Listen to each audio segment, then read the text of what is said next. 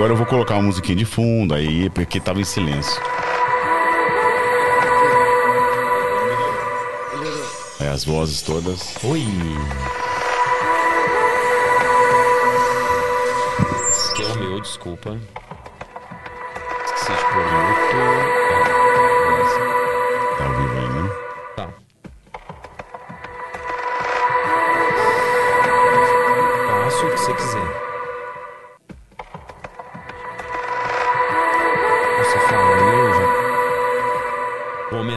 Da fonte do meu celular. que eu esqueci. O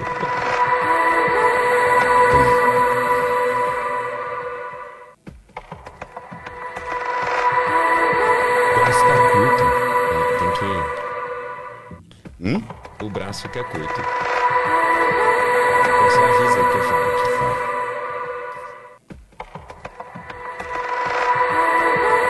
Quem doa sangue regularmente pode estar ajudando uma pessoa que nunca viu na vida.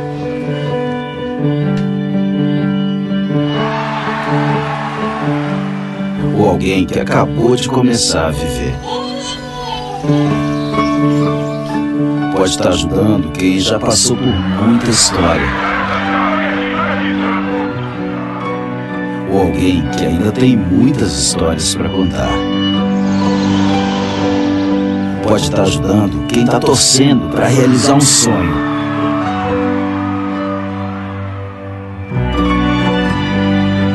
Alguém que está torcendo para ser ajudado. Quem doa sangue regularmente pode até não saber quem está ajudando, mas sabe que está ajudando muita gente.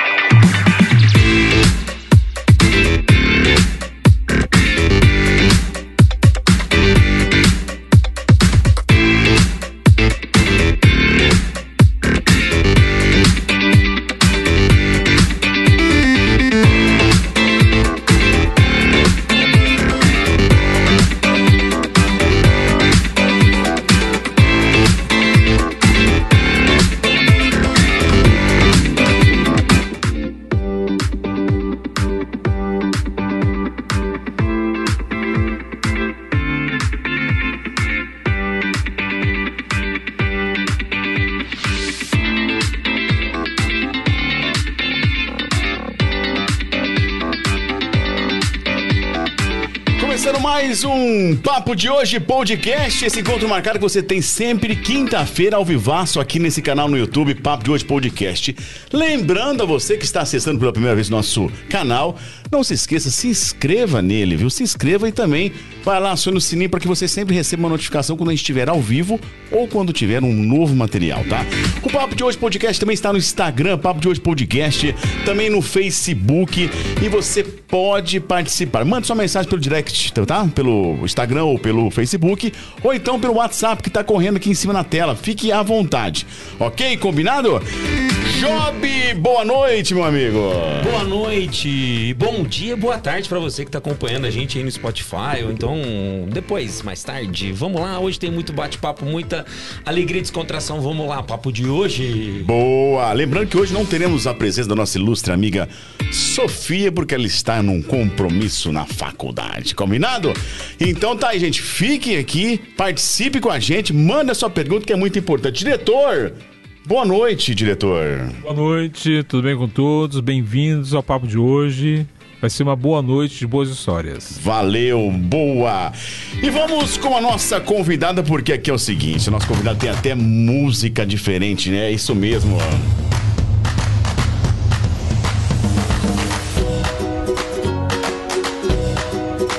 Mente sã e corpo são.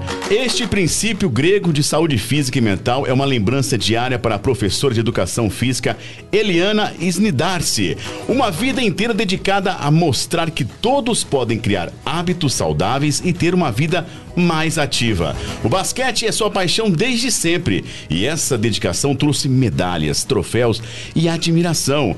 Bem-vinda ao papo de hoje, podcast Professora Eliana. Obrigada, muito obrigada pelo convite, muito obrigada a todos, boa noite. Nós que agradecemos por ter aceito o convite e seja bem-vinda. Muito obrigada, estou à disposição. Valeu! E nós vamos com os nossos patrocinadores. Pois não, Job? Quem está chegando com aquela bebida tá aqui, tá bem aqui, ó. geladinha que você tá aí, ó. Já tá, aqui, já tá no jeito já, tá hein? aqui, nossa, claro, sem ela não tem jeito. Não tem como nem começar o Não bate-papo, dá, né? não dá. É ela, Sales Beer. O friozinho brasileiro chegou. Bora comemorar com Sales Beer. Nada melhor do que uma Nigra Ultimate Stout. Complexa, é uma cerveja especial de sabor intenso e amargor médio, com aromas de malte, cereais tostados e aveia.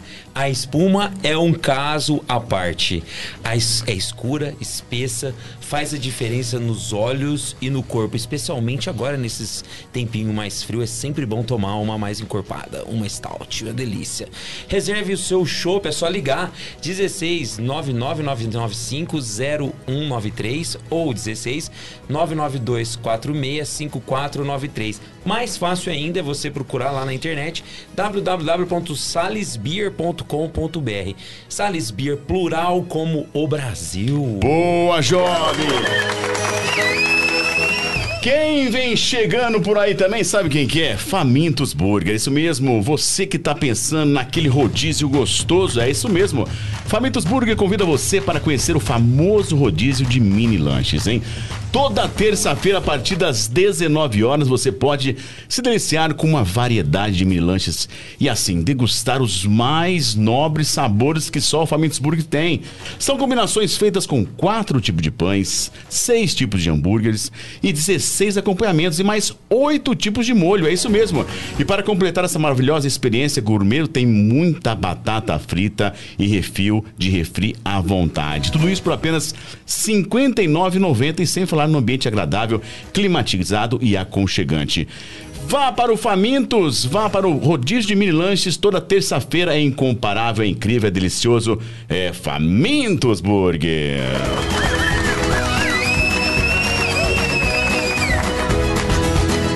Falando de churrasco, falando de carne, você que vai pro final de semana tá pensando em fazer aquele churrascão gostoso, delicioso, o segredo do churrasco é a carne, né? Isso é bem óbvio. E na Sir Boutique de Carnes em Nuporanga você encontra a melhor carne para o dia a dia e o final de semana especial são cortes nobres e diferenciados, cheios de sabor, textura e suculência. Só na Sir você encontra produtos como steak de chorizo, a famosa costela prime rib e diversos cortes angus. E mais produtos artesanais com a melhor matéria-prima, como capta recheado com catupiry, bolinhos de tilápia, bacalhau e mandioca com carne seca. Na Sir Beef Boutiques você encontra filés de salmão, salmão e tilápia da melhor procedência. A Sir Beef tem várias opções de espetos gourmet. Tem um medalhão de frango com bacon e cheddar, mandioca com queijo e o famoso goiabada com queijo e bacon. Sir Beef Boutique de Carne fica na rua Voluntário Teovino Borges 552 no centro em Nuporanga. Telefone é o 992806661 ou 992806127. Mandar um abração especial lá pro Júlio e também pra Marília Sir Beef. Ô, beleza. Depois dos nossos patrocinadores, volto a lembrar você que tem nosso chat aí na lateral direita, onde você está assistindo neste momento. Mande sua pergunta, participe, seja ativo e é importante a sua participação. Dona Eliana, por que essa paixão pelo basquetebol? É, eu acho que começou com o meu pai. Meu pai gostava muito de basquetebol e assistia no rádio na época do Corinthians, na época que o Corinthians foi campeão mundial, junto com, né, com os grandes times que tinham no Brasil. E ele fazia a gente assistir pelo rádio ainda. E na época a gente já fazia o tal do scout, sem saber que era scout, né? Que era. Eu não sei. É uma assim, é uma, uma ficha que você põe o nome do jogador, número de faltas, número de cestas, número de, de é, é, é, passes errados. E a gente já fazia esses scout sem saber que era scout. Porque ele queria, ele trabalhava e ele queria saber quem ganhou, como é que é. E a gente fazia essas fichas sem saber. E junto que Orlândia tinha uma massificação de basquetebol que é, foi impressionante, né? A gente, no, no ginásio, já sabia que todo mundo jogava basquete em Orlândia. Não tinha futsal em Orlândia. Isso por volta de que ano, dona Eliana? Ah, 1960, 60 e pouco. Eu nasci em 56. Então isso foi em 67, 68, 70, 70 e pouquinho, né? Nessa época, finais dos anos 60. E todo mundo jogava basquete em Orlândia, com o professor Rosivaldo e principalmente com o professor João. Famoso João. É, então a gente, o Rosivaldo também foi muito importante pra gente. Então nós sabíamos que jogar basquete, todo mundo. E era uma paixão, porque, é, não sei se vocês se lembram, acho que não é da época de vocês, mas os quadros eram presos à parede de uma forma é, assim, meio na diagonal, né? Não era perpendicular assim. Então a gente pegava bolinha, qualquer bolinha que aparecesse, ficava brincando de arremessar. E tinha que cair atrás do quadro, né? E aquilo vibrava. Minha mãe ficava doida da vida. Sério. Ai, derrubar o quadro. Mas é, sempre foi uma paixão. Quando fomos para o ginásio, com, com 11, do, 11 anos eu comecei a jogar basquete. Então aquilo já virou uma paixão de vez. E continua até hoje, né? A gente está na estrada aí. E. Posso falar senhora ou não? Não, tem problema, vontade, tem problema. É, Você foi meu aluno também, fui, fui. É. De natação eu fui. Acho que no colégio também, não? Foi, não, no colégio não. Foi, eu fiz um. Acho que foi um projeto na piscina pública, É, se não me engano. sim. Natação. E na época chegou a jogar profissionalmente basquete? Joguei profissionalmente. Aonde? Eu joguei, eu saí de Orlândia com 17 anos, fui para Franca. Joguei em Franca enquanto fazia faculdade em Batatais. Depois eu fui para Piracicaba, joguei com, com Maria Helena, Heleninha. Joguei contra Paulo Hortência, é aquela geração de ouro do Brasil. Poxa, que legal. Joguei em Porto Feliz, joguei em São Carlos, joguei em São Bernardo, joguei em um monte de cidades. E faltou pouco para chegar para a seleção, então? Eu fui pré-convocado uma vez em uma seleção de novas, mas eu estava em Piracicaba, eu tinha 21, 22 anos, eu me machuquei uma semana antes. Poxa. Foi um. Mas na nossa época tinha muita gente boa, muita gente boa, muita gente. é, eu era numa altura mediana, né? Eu era, em Piracicaba eu era uma das mais baixas do time. Quantos Eu- metros você tem? Eu tenho 70. 70. Então, é, tinha muita gente boa. E precisava-se de mulheres altas, né? Precisava. Então, era uma. Mas foi bom. Foi bom, foi uma experiência. E, e uma curiosidade, nessa andança de vários times, é, como é que era? Era contrato, recebia? Como é que, como é que funcionava? Recebíamos, recebíamos, tinha apartamento, casas, alimentação. A gente recebia, às vezes em forma de poupança, às vezes em. Mas enfim, recebia. Era, era pago realmente. Poxa, é assim, eu fico surpreso, né, Job? Não sei você, mas eu não sabia que o basquete era tão popular nessa época, né? Pelo menos na minha Sim, época, não, é, né? é, Não, mas é que na verdade, eu acho que foi, se não me engano, juntamente com o vôlei, o, o Luciano do Vale começou a fazer também, até antes, antes, antes um pouquinho, acho que o Cláudio deve ajudar a gente. Ah, o Cláudio lembra. A, a, a proliferar isso um pouco na TV, né? Porque o, o futebol sempre foi uma coisa que estava aí disponível em qualquer lugar, toda hora. Mas o basquete, ele apareceu, né? É, é, muito antes com, o- com o futsal, né? É, E, e era uma coisa, assim, que todo mundo estudava na escola, todo mundo conhecia, mas sempre teve o seu charme, né? Eu falo que eu sou suspeito pra falar de basquete também, igual o vôlei, que eu adoro também, de paixão, por causa da Érica, também gosta muito. Mas é, faltou um pouquinho, né? Eu acho que assim. Mas não foi Luciano do Vale. O Não foi- Bras- que foi não, o- o Luciano foi do Vale do depois vôlei, né? alavancou o voleibol, É. né? E depois outras coisas, mas não foi Luciano do Vale. A gente tinha grandes narradores no Brasil. O Brasil sempre teve muito basquetebol, de ponta a ponta. Do Pará, depois nós vamos falar um pouquinho, que eu estou trabalhando com basquete de cadeira de rodas. Ah, importante, isso é legal falar E, também. Inclusive, nós vamos trazer algum, algum- algumas pessoas para treinar aqui em Orlândia é, em julho agora, a partir do dia 13. Se a moçada de Goiânia estiver me ouvindo, um grande abraço, inclusive. Legal. Eles estão sabendo. E E nessa época te- teve, teve muita. tinha muita divulgação, era de ponta a ponta, do Pará ao, ao Rio Grande do Sul. Teve um narrador no Rio Grande do Sul que chamava Sérgio Brasil, que era um espetáculo, sabe? Então, ainda não tinha isso, mas era muito forte o basquetebol no Brasil, muito forte. Tanto que o Brasil foi bicampeão mundial masculino, com Flamir Marques, com Mosquito, com. Um, né, foi muito, muito forte. Então não é a época do Luciano do Vale ainda. O Luciano de- alavancou depois, depois. com a entrada da. Bandeirantes, com outras coisas. Mas o Brasil foi, como eu falei, campeão mundial feminino também. Mas a gente até fala que o Brasil é o único país que é campeão mundial e aí o, o esporte morre. Engraçado isso, né? É, porque o, tem um, Não- não se renovou? Paula, Hortência. É, não, acho que não é questão de renovação, é uma questão de incentivo. Como você falou, de financiamento. O futebol sempre dominou a cena. E eu já ouvi de muita gente, assim, onde, onde tem futebol forte, os outros não proliferam. Você pode ver que... Faz sombra, né? É, faz sombra. O basquetebol de Franca é muito forte e o, o futebol de Franca não Verdade. anda. Porque se andar, mata o basquetebol. Entendi. Entendeu? É uma, não que não que seja de propósito, é uma coisa Natural, é, né? é uma coisa natural.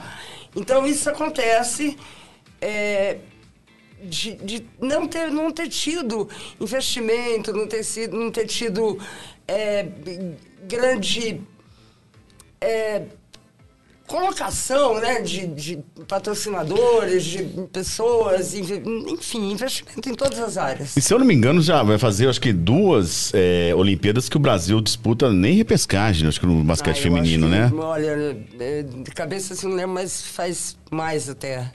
Feminino, então, já faz bastante. E muita politicagem, né, Thiago? Muita, Então, mas vamos partir do princípio que nós tivemos aí alguns jogadores que até então não tinham notoriedade na NBA, que até come- com o Varejão, tem o, o Alex, né? Alex Você, vamos até falar do Alex também. Vamos. Então, esses jogadores não conseguiram, de repente, alavancar essa, essa vontade pelo basquete e tentar angariar patrocinadores para tentar levar o basquete brasileiro para o lugar Então, que merece? Então, mas não era só patrocínio individual, não era só questão de ganhar, de, de colocar, montar as equipes. Eu acho que faltou estrutura de uma forma geral. Né? Uma De- base, de- uma base. não é base. Uma estrutura da, da Confederação Brasileira, de investir, Isso, que eu ia perguntar. enviar equipes para treinar, fazer treinamento. Ah, vamos juntar 15 dias antes para treinar, para enfrentar as grandes potências do, da- do leste europeu, dos Estados Unidos. Não, você não tem condição. Né? Então. Oi. Desculpa. Pois não. Ah, tudo bem? Tudo bom. É, é o seguinte, eu ia perguntar, é, qual, qual papel, assim, quando você fala assim que, que assim, o Brasil sempre teve eh, jogadores, jogadoras, né? Sim. E desde há muito tempo. É, entretanto, fala assim, na politicagem, qual papel, qual papel tem e deveria ter o governo para, de repente, incentivar e alavancar ah, o- os esportes de modo geral? E o esporte e o, e o, e o basquete em, em particular. Não, aí nós vamos, aí nós vamos falar numa estrutura enorme, né? Que começa desde a base, desde escola, passando por esporte universitário, passando por. é, então falta ainda no Brasil toda essa estrutura e investimento nesses, nesses campeonatos. Porque quando a gente pensa assim, é, o futebol, o futebol, o, o- o futebol só precisa de um espaço, né? Até que um espaço até grande, né? O futebol de campo. É, mas, por exemplo, uma quadra tem um monte de quadra no- no- nos bairros. É, mas- Então, de repente, assim, é, assim. É, tem a quadra, mas não tem a cesta. Então, né? então, é justamente isso que eu queria ver, assim, às vezes, é, é, assim, o, o- é, falta alguma coisa básica, além de, além de incentivo, de fato? É, quando eu falei estrutura, quando eu falei tipo, em politicagem, não é política de governo, de, não, é, não é essa coisa de. É, é, a própria confederação, ela cria algumas panelas, algumas. É, situações que vão minando. Então, aquela fulana não é chamada porque não sei o quê. Aquele técnico não vai porque tem um queridinho, não sei o quê. O fulano deixa de se pagar taxas que deveriam ser pagas. E por aí vai rolando, entendeu? Mas o, o governo federal não de hoje, de- desde sempre, tem muita culpa nessa formação de base de atletas, no investimento da base, não é só no, no basquetebol, em todos, os, em todos os esportes, investimento. O atleta, Cláudio, ele precisa ter, comer, ele precisa se manter.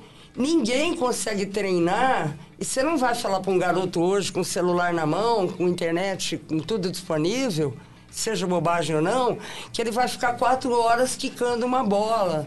Se você não der um incentivo, se isso não for tratado com uma bolsa atleta, com, com uma, com uma bolsa escola, com alguma coisa que ele. Vocês falam em Neymar, mas o Neymar foi comercializado desde 11 anos de idade pelos pais dele pelo pai, né? Criado, né? Ele foi comercializado. Ele jogava por, por escolinhas, escolas particulares de Santos, desde 9, 10 anos de idade, em troca de bolsa.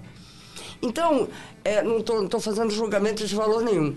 É, fal, falta essa, esse incentivo de bolsa escola, é, para a criança crescer, para ela ver um futuro, para ela se cuidar. E para os pais, porque senão daqui a pouco esse menino ele tem que trabalhar. É a velha coisa, você é professor também, Job, você sabe, é a velha coisa do menino deixar de estudar para ir trabalhar. Ah, para que, que eu vou estudar se eu faço isso e ganho tanto? Para que, que eu vou. Já não tem incentivo natural.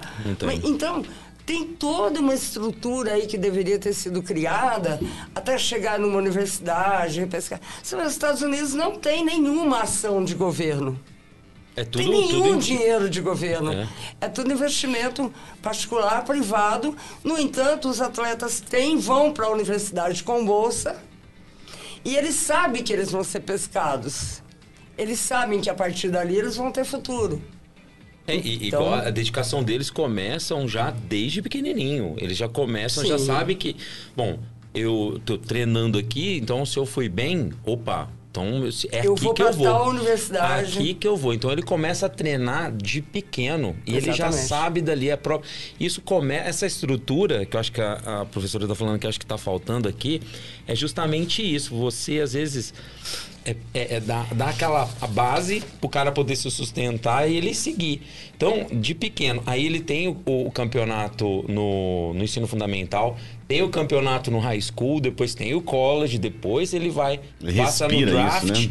depois vai pra faculdade, vai pra faculdade, depois tem o draft pro profissional. E uma né? coisa, é, o, o Celton tá me ouvindo também, então eu vou, né? Celton é o nosso próximo Celton. convidado aqui também. É. Celtão. Ótimo. Então é assim, nós sabemos que é, atualmente nenhuma prefeitura no Brasil tem condição de custear equipes, né? Não, não existe isso. não- é, pode ser que tenha, aconteça uma equipe em ter, ter, ser co-patrocinadora, alguma coisa assim. E o que, que a gente faz hoje na maioria? Projetos sociais. E projetos sociais, você investe até quando? Até que ponto? Né? Para onde vamos? Esse é o é, não se tem um grande espelho, então ele não sabe a quem seguir. Né? O- Onde? Quem? Você fala pro cara assim. É, outro dia eu, vi até uma, uma crítica que o Oscar passou num- num- numa, numa arquibancada, agora, recentemente, pelo, pelo, pelo Vlamir Marques e pelo Mauri Passos, foram bicampeões mundiais pelo Brasil. Ele nem olhou para os dois. Ele passou colado e ele não cumprimentou. Então, dá licença, é, que o Oscar tem nome, tem. Foi um excelente jogador? Foi, mas peraí, os caras têm história também. Então, e hoje você pergunta para um moleque assim: quem foi o Oscar? Ele fala: não sei, deve ser meu tio lá de Morro Agudo, né? Aquele, aquele negócio. Não, não sei. É, eu acho que falta essa inspiração, né? É, falta o espelho e falta, além do projeto social, falta uma direção. Olha, esse menino é destaque no projeto social. E, da agora? e agora? Ele vai para onde? Ele vai para Qual estágio que ele vai? Qual treinamento que ele vai pegar? Tá aí um, um exemplo em São Joaquim da Barra que o Alisson tá arrebentando. A Sport TV tá anunciando Alisson Diamonds, que é o ele na Liga Diamante. Porque ele tá arrebentando o menino que corre 400 metros com barreira. Então, é uma coisa pra gente se pensar, viu, doutor? É uma coisa pra gente se pensar. O projeto social tá aí, tem feito um monte de garotos. E agora? Pra onde é que nós vamos? Pra onde nós vamos chegar? Como é que é que nós vamos investir? Quem vai pegar esse menino e vai levar para um estágio maior, para depois para cá? Como é que nós vamos jogar? Orlando já está despontando com uma, com, uma, com uma molecada do voleibol aí fantástico pela nega. E depois, e aí? Como é que vai? Ô, Liana, e durante toda esse seu, essa sua, sua história, conta pra gente como é que foi a história do, do Alex, né? Que a gente teve a informação que o Alex, na verdade, foi uma pessoa que é, você. Vamos falar que você descobriu ele. Como é, É, já- conta pra nós como é que foi essa história. uma história que rolou atrás aí, que foi outra pessoa. né? Mas eu era diretora do Coronel na época da reforma do Coronel. Isso em meados de. Nossa, cara, agora você me complicou. 90, 90 e 92, Do 90, Coronel foi 91, 90 e... É, 92, 93, acho É, que foi. 90, no- por nessa época. E eu, eu estava na direção do Coronel quando houve a reforma. Então nós estávamos num monte de lugares assim distribuídos, né? E uma dessas unidades ficava na piscina pública. E lá tinha sido construído, a pedido até da gente, uma, uma quadra com uma tabelinha menor. E eu passando, passava por todas essas unidades, né? Eu, assistente. E eu vi esse menino batendo bola, tentando enterrar nessa tabela menorzinha. E ele.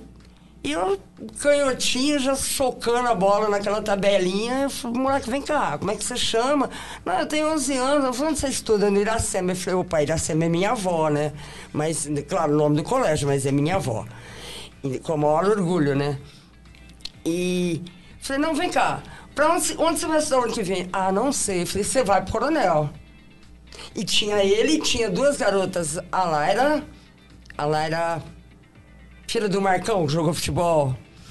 A Laira e uma outra menina que era a Miriam, Pacor. Então, eu falei, peraí, esse, esse menino tem muito talento. A Laira chegou a ser seleção paulista na época, na idade dela, mirim, assim. Jogou muito também, uma morena alta, né? Então eu falei, você, não, tenho que falar com a minha mãe. Eu falei, peraí, nós vamos falar com sua mãe. É, o coronel bombava na época, tinha fila para fazer inscrição, né? Mas eu falei, não tem razão de deixar o menino perdido ali. E aí no coronel a gente começou a trabalhar esse menino. E ele foi embora. Com 15, 16 anos, sei lá, ele estava no Oswaldo comigo, quando ele falou assim, professora, nós estamos na final, me seguiu no corredor, falou, nós estamos na final do campeonato escolar, não, na final regional contra a Franca. Eu falei, ah.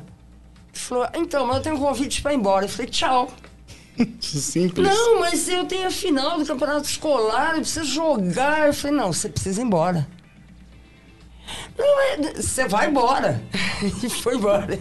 E, e é um grande garoto, um, né? O, o Edu, irmão dele, jogou igualmente bem, mas não teve, não teve a mesma história. Eu, eu, eu gosto de classificar as pessoas assim pela. Não é oportunidade, é história. Cada um tem sua história. Por que, que você não foi seleção brasileira? Porque não foi, porque não é minha história. Simples, né? né? Muito. Não é cada um tem uma história. Ah, mas você jogou melhor que o. Né? Tem muita gente que é melhor do que muita gente que está aí jogando em seleção. Enfim.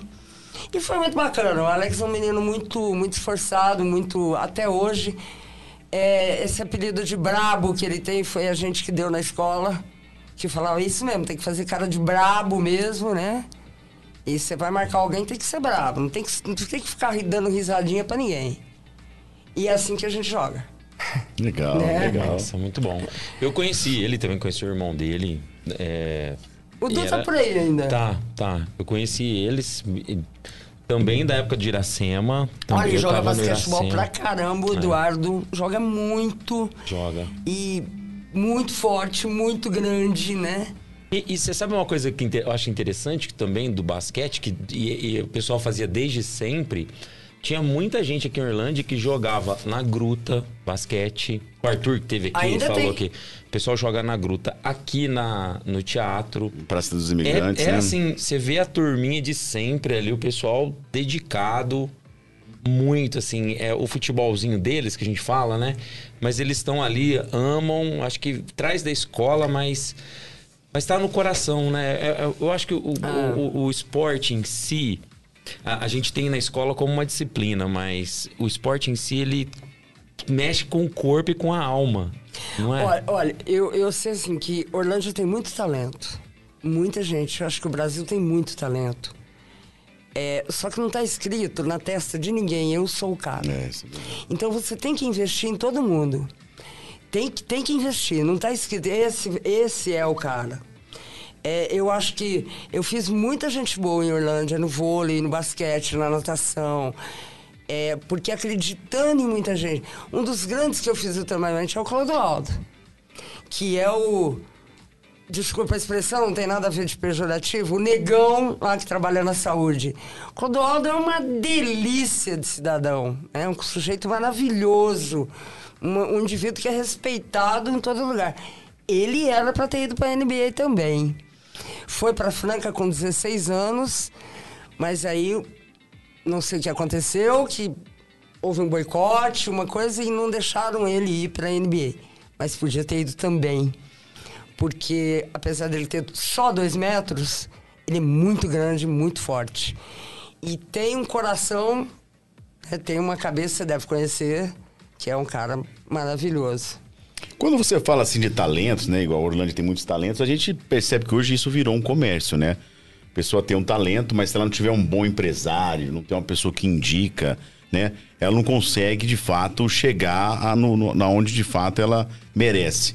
Como é que você vê isso? Você vê isso um, um- um- se uma situação comercial? Você acha que isso é, tende a, a- a- a só piorar e as, e as pessoas que de fato têm a sua, a sua característica para se tornar um grande é, esportista vai ficando para trás e na verdade só vai vencendo quem de fato tem a- o- as costas largas. Isso aí, isso aí tá aí não vai mudar, Thiago. Isso aí, empresariado, é, é- ele pega os garotos desde cedo.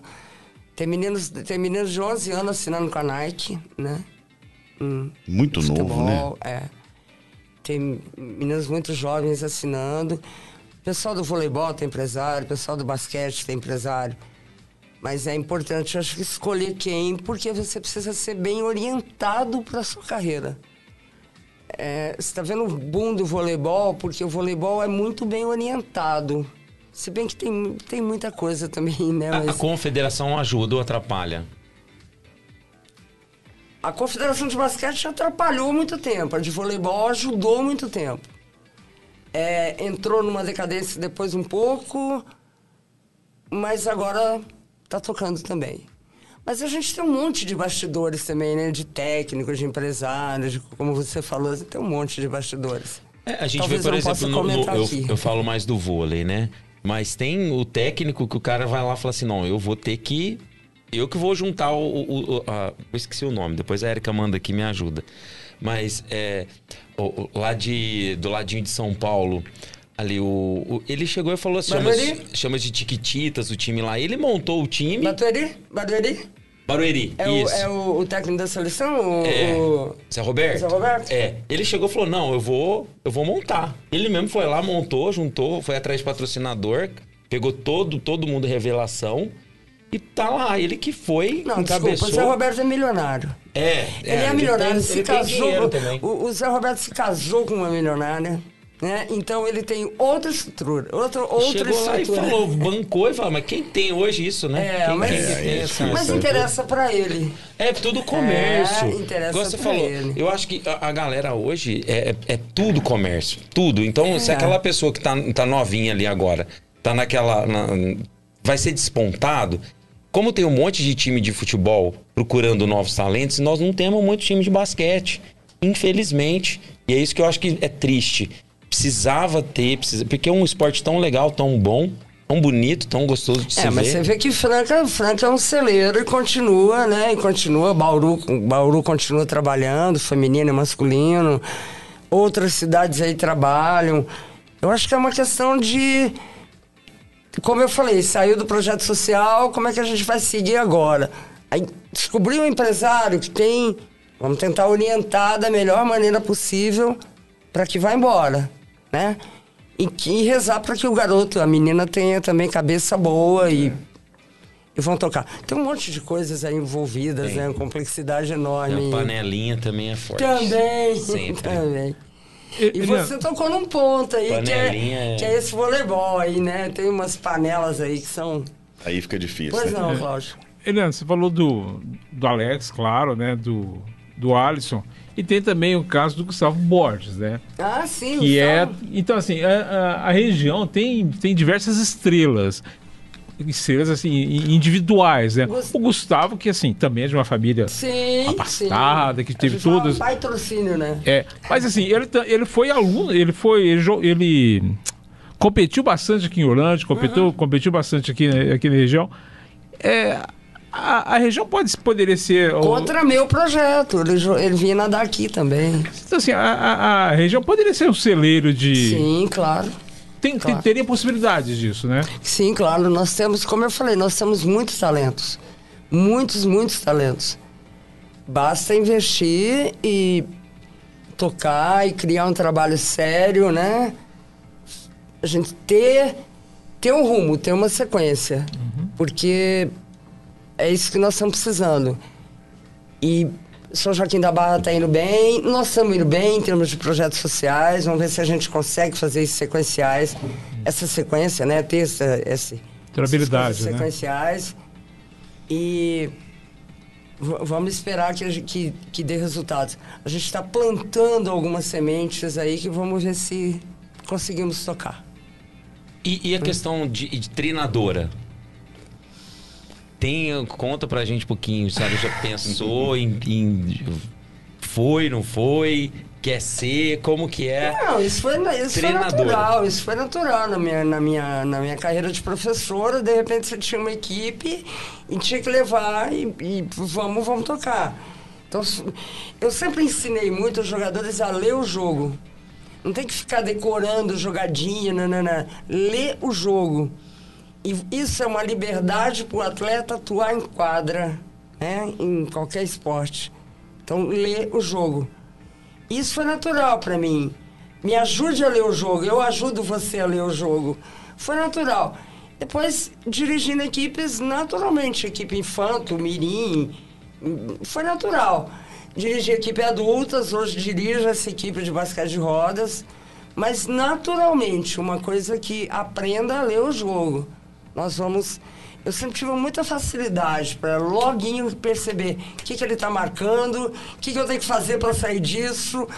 A- entenda o que está que, que que tá acontecendo, como é que a gente rompe a primeira linha de marcação, a segunda linha de marcação, onde colocar o atleta. Então, isso é uma parte tática que, graças a Deus, eu tenho alguma facilidade para ler.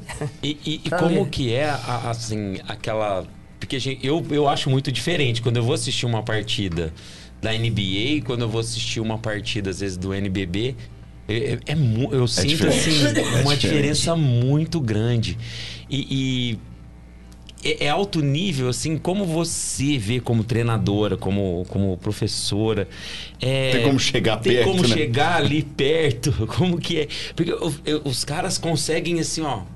É, é incrível, eles parece que voam, parece que tem asinha no pé, assim, parece que vai lá. Não, mas isso, isso é fruto, primeiro, do biotipo do- dos rapazes, né? A gente tem jogadores desse nível também. A gente tem jogador que voa também. É, em todos os países, não é só no Brasil, nem só. Mas é treinamento, alguns treinamentos, algumas tecnologias de salto, de, de preparo físico.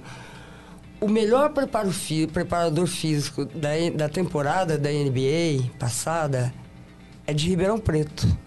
Sério? É o Felipe Schemberg, que é irmão da Paula, que foi nossa aluna na UNAERP, que foi nadadora na UNAERP.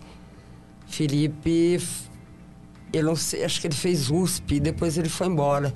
Ele foi premiado, eu mostro até uma foto para vocês, como o melhor preparador físico da NBA na temporada passada.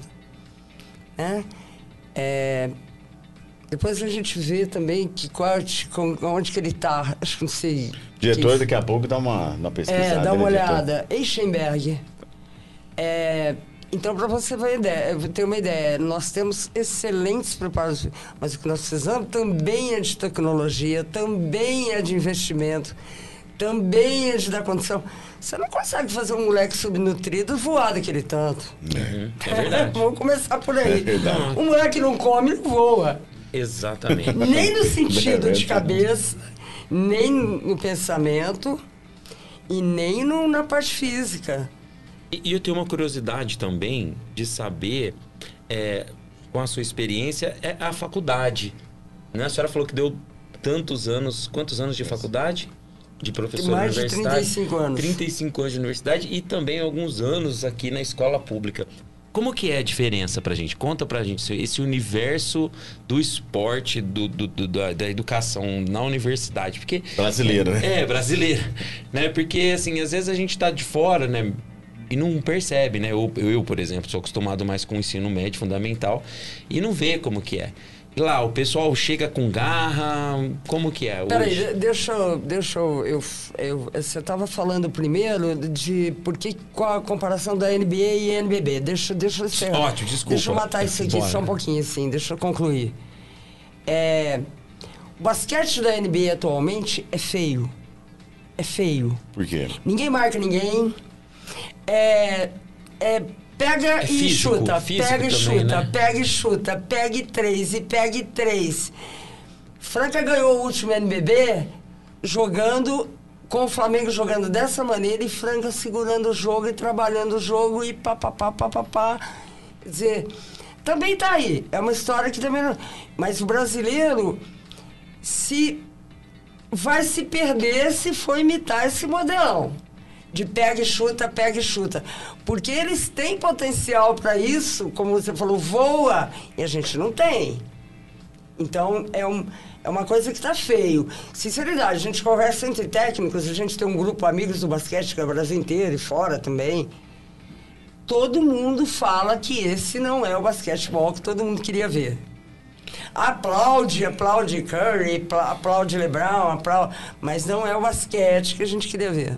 Esse Sim. pega e chuta seria o jogar pra galera.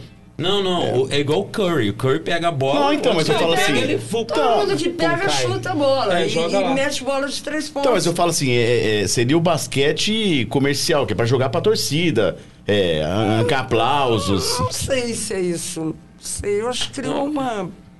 Né? É uma técnica, uma, uma- uma maneira de jogar mesmo. É, eu sei, mas, mas eles em campeonato mundial é. É- eles, eles pegam pauleira, É mas. porque eles, esse estilo, o que que acontece?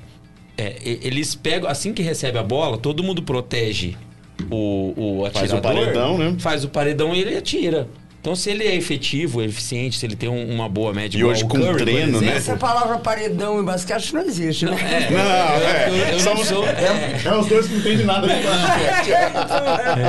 É o tamanho, eu não tem. Na verdade é marcação individual. É que o cara faz um corte. Isso. Né? Ele Tanto faz um, um, um back qualquer e, e- e já pimba.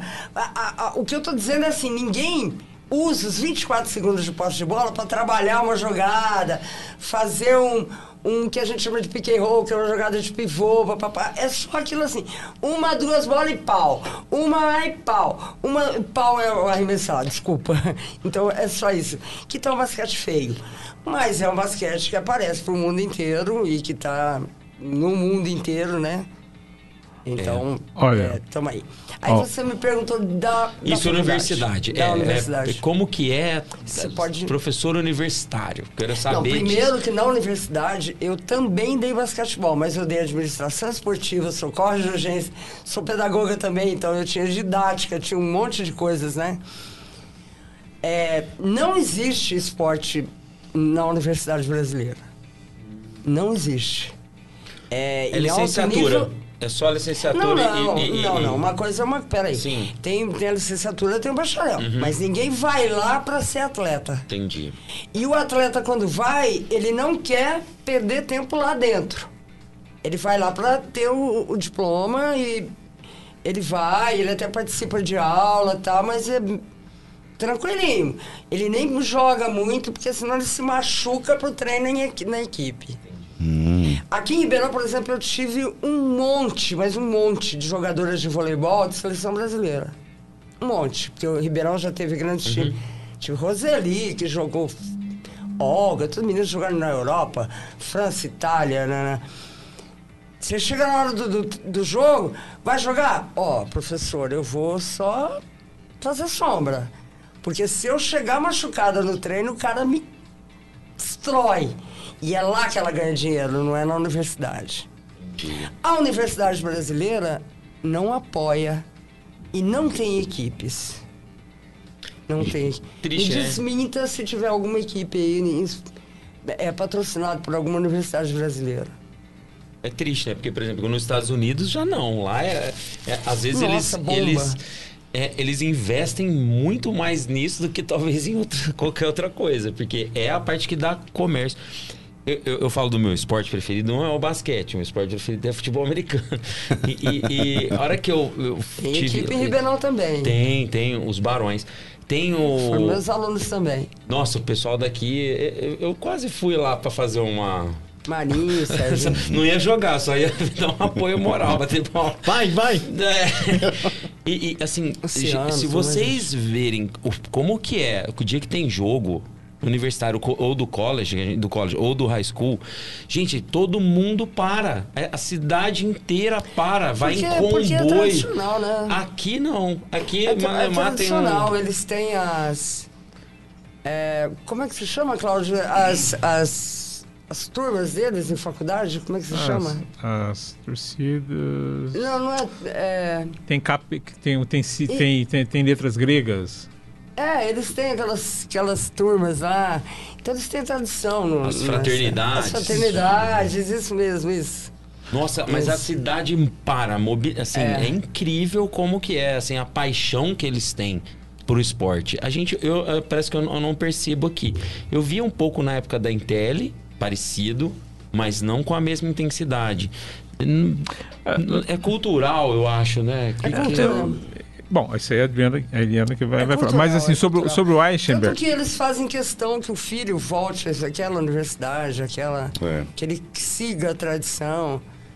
Se ele for o rei da fraternidade, é melhor ainda. Se for, né, bem, é bem cultural mesmo.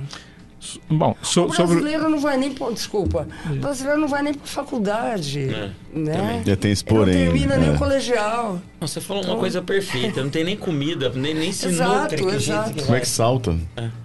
Sobre o, o Eichenberg, ele tá, ele, ele tá no, no- Como é que chama, gente? Perdi o nome. Ah, Nuggets, o time dele. Isso no Denver, isso. E perfeito. Denver Nuggets. Ele está há 19 anos nos Estados Unidos. Sim. E ele disse numa entrevista que a, a, ao, ao IG, a cultura aqui prepara futuros atletas em relação aos Estados Unidos.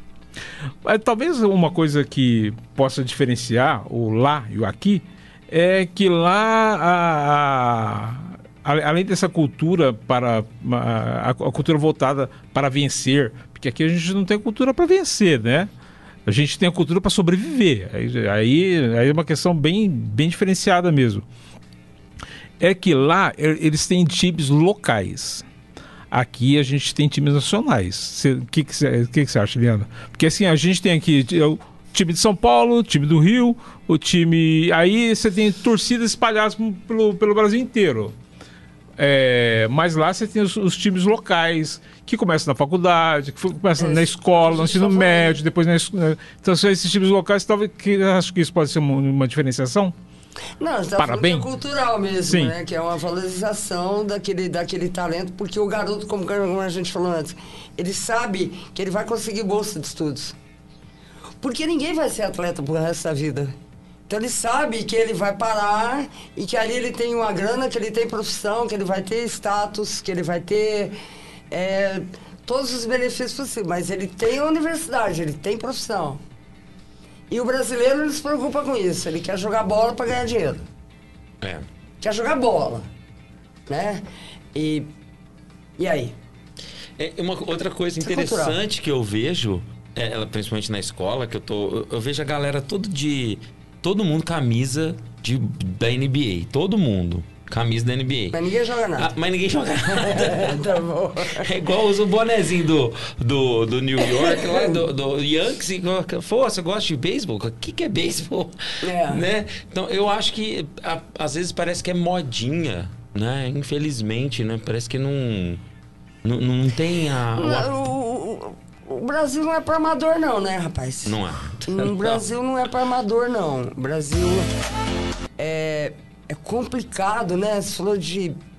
Brasil é complicado, educação é complicado, segurança alimentar, é complicado. Outro dia a gente falou que a escravidão deu certo, né? Até hoje, né? Tá aí a prova. É, hã? A prova tá aí todo dia É, estampada. exato. Então, é, o Brasil não é para amadores. Eu acho que sobreviver aqui, você não pode ter senso crítico, você não pode ter uma postura crítica, você é, é um país acostumado a ser a ser gostar de, de, de ter, ter patrão, né? De ter o cara bonzinho. É um, um monte de. É, ou seja, é um país que gosta de ter. Um povo que gosta de ter privilégios.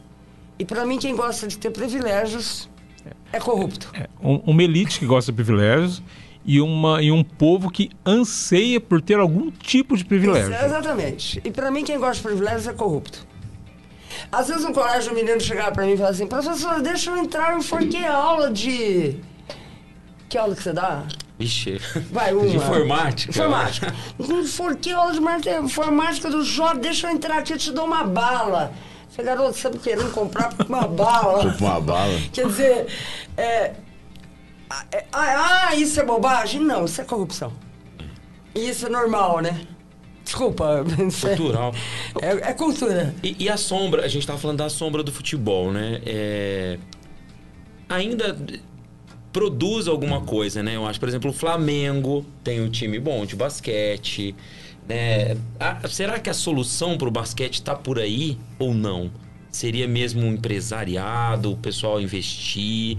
Como a senhora disse, a, a prefeitura não tem como subsidiar, né? Mas será que seria esse o caminho? Olha, falar a verdade pra você, eu não tenho a fórmula mágica, não sei. Eu acho que é. Teria que ter. Eu não sei por que, que se investe tanto em futebol, né? Todas as prefeituras, todo mundo quer aparecer, tem 500 times de futebol. É um novo circo. É TV, não é? É. Acho que também TV. TV, meu. man, né? E por quê? Porque dá dinheiro, porque dá estar. É, eu acho que devia assim. Por que, que não se investe em ginástica artística? Exatamente. É. Por que, que não se investe? Por que não? por que, que não se investe em ginástica rítmica? Por que, que a gente não tem um- um- uma natação, um trem, sabe? É, então, por quê? Eu não tenho fórmula, eu não, eu não sei te falar, não, porque. Eu não sei, mas eu acho que falta toda aquela estrutura. A que a cadeia. gente fala. É, exatamente. Eu, eu acho que uma das coisas que talvez. Acho que não sei se a senhora concorda ou não. É, é, já começa pela nossa estrutura da escola, que a escola nossa é só um período. Né? Então, o, o contra-período, às vezes, não tem uma atividade para outra criança fazer alguma coisa, né? né? Então, acho que se a escola fosse integral, totalmente, em todos os lugares. Poderia-se ter um. um- Teve um- um artigo no Estadão essa semana sobre os benefícios da escola Da integral. escola integral. né? Né? Então, por exemplo, lá no Alcide a gente tem escola integral, mas é só que é Ah, técnico, mas ali né? já é, é, além de ser técnico ou tecnicista, né? É. E, e- e É, diferente, já é, né? já é, já é uma idade que o garoto já tem uma, uma outra perspectiva, né?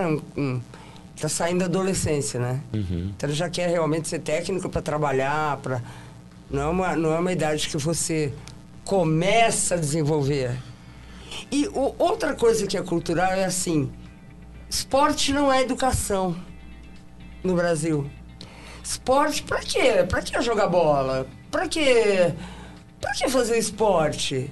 Né? O, o, o- em outros países, todo mundo joga, todo mundo joga tênis, joga, né? Ribeirão Preto, todo mundo nada, caramba, né? Recreativa bomba, com, com- tá tendo competição de master lá, tá bombando. A Sofia joga beach tênis. É, mas é um novo modismo no, no Brasil que também não vai virar nada. Desculpa. Não, A lei do menor acho. esforço. é, é. Então, por que não se faz? Não, mas primeiro era coisa da menina não poder fazer esporte porque era masculinizado. Segundo, ah não, porque ele tem que ir para a faculdade. Mas o que, que- que vai atrapalhar?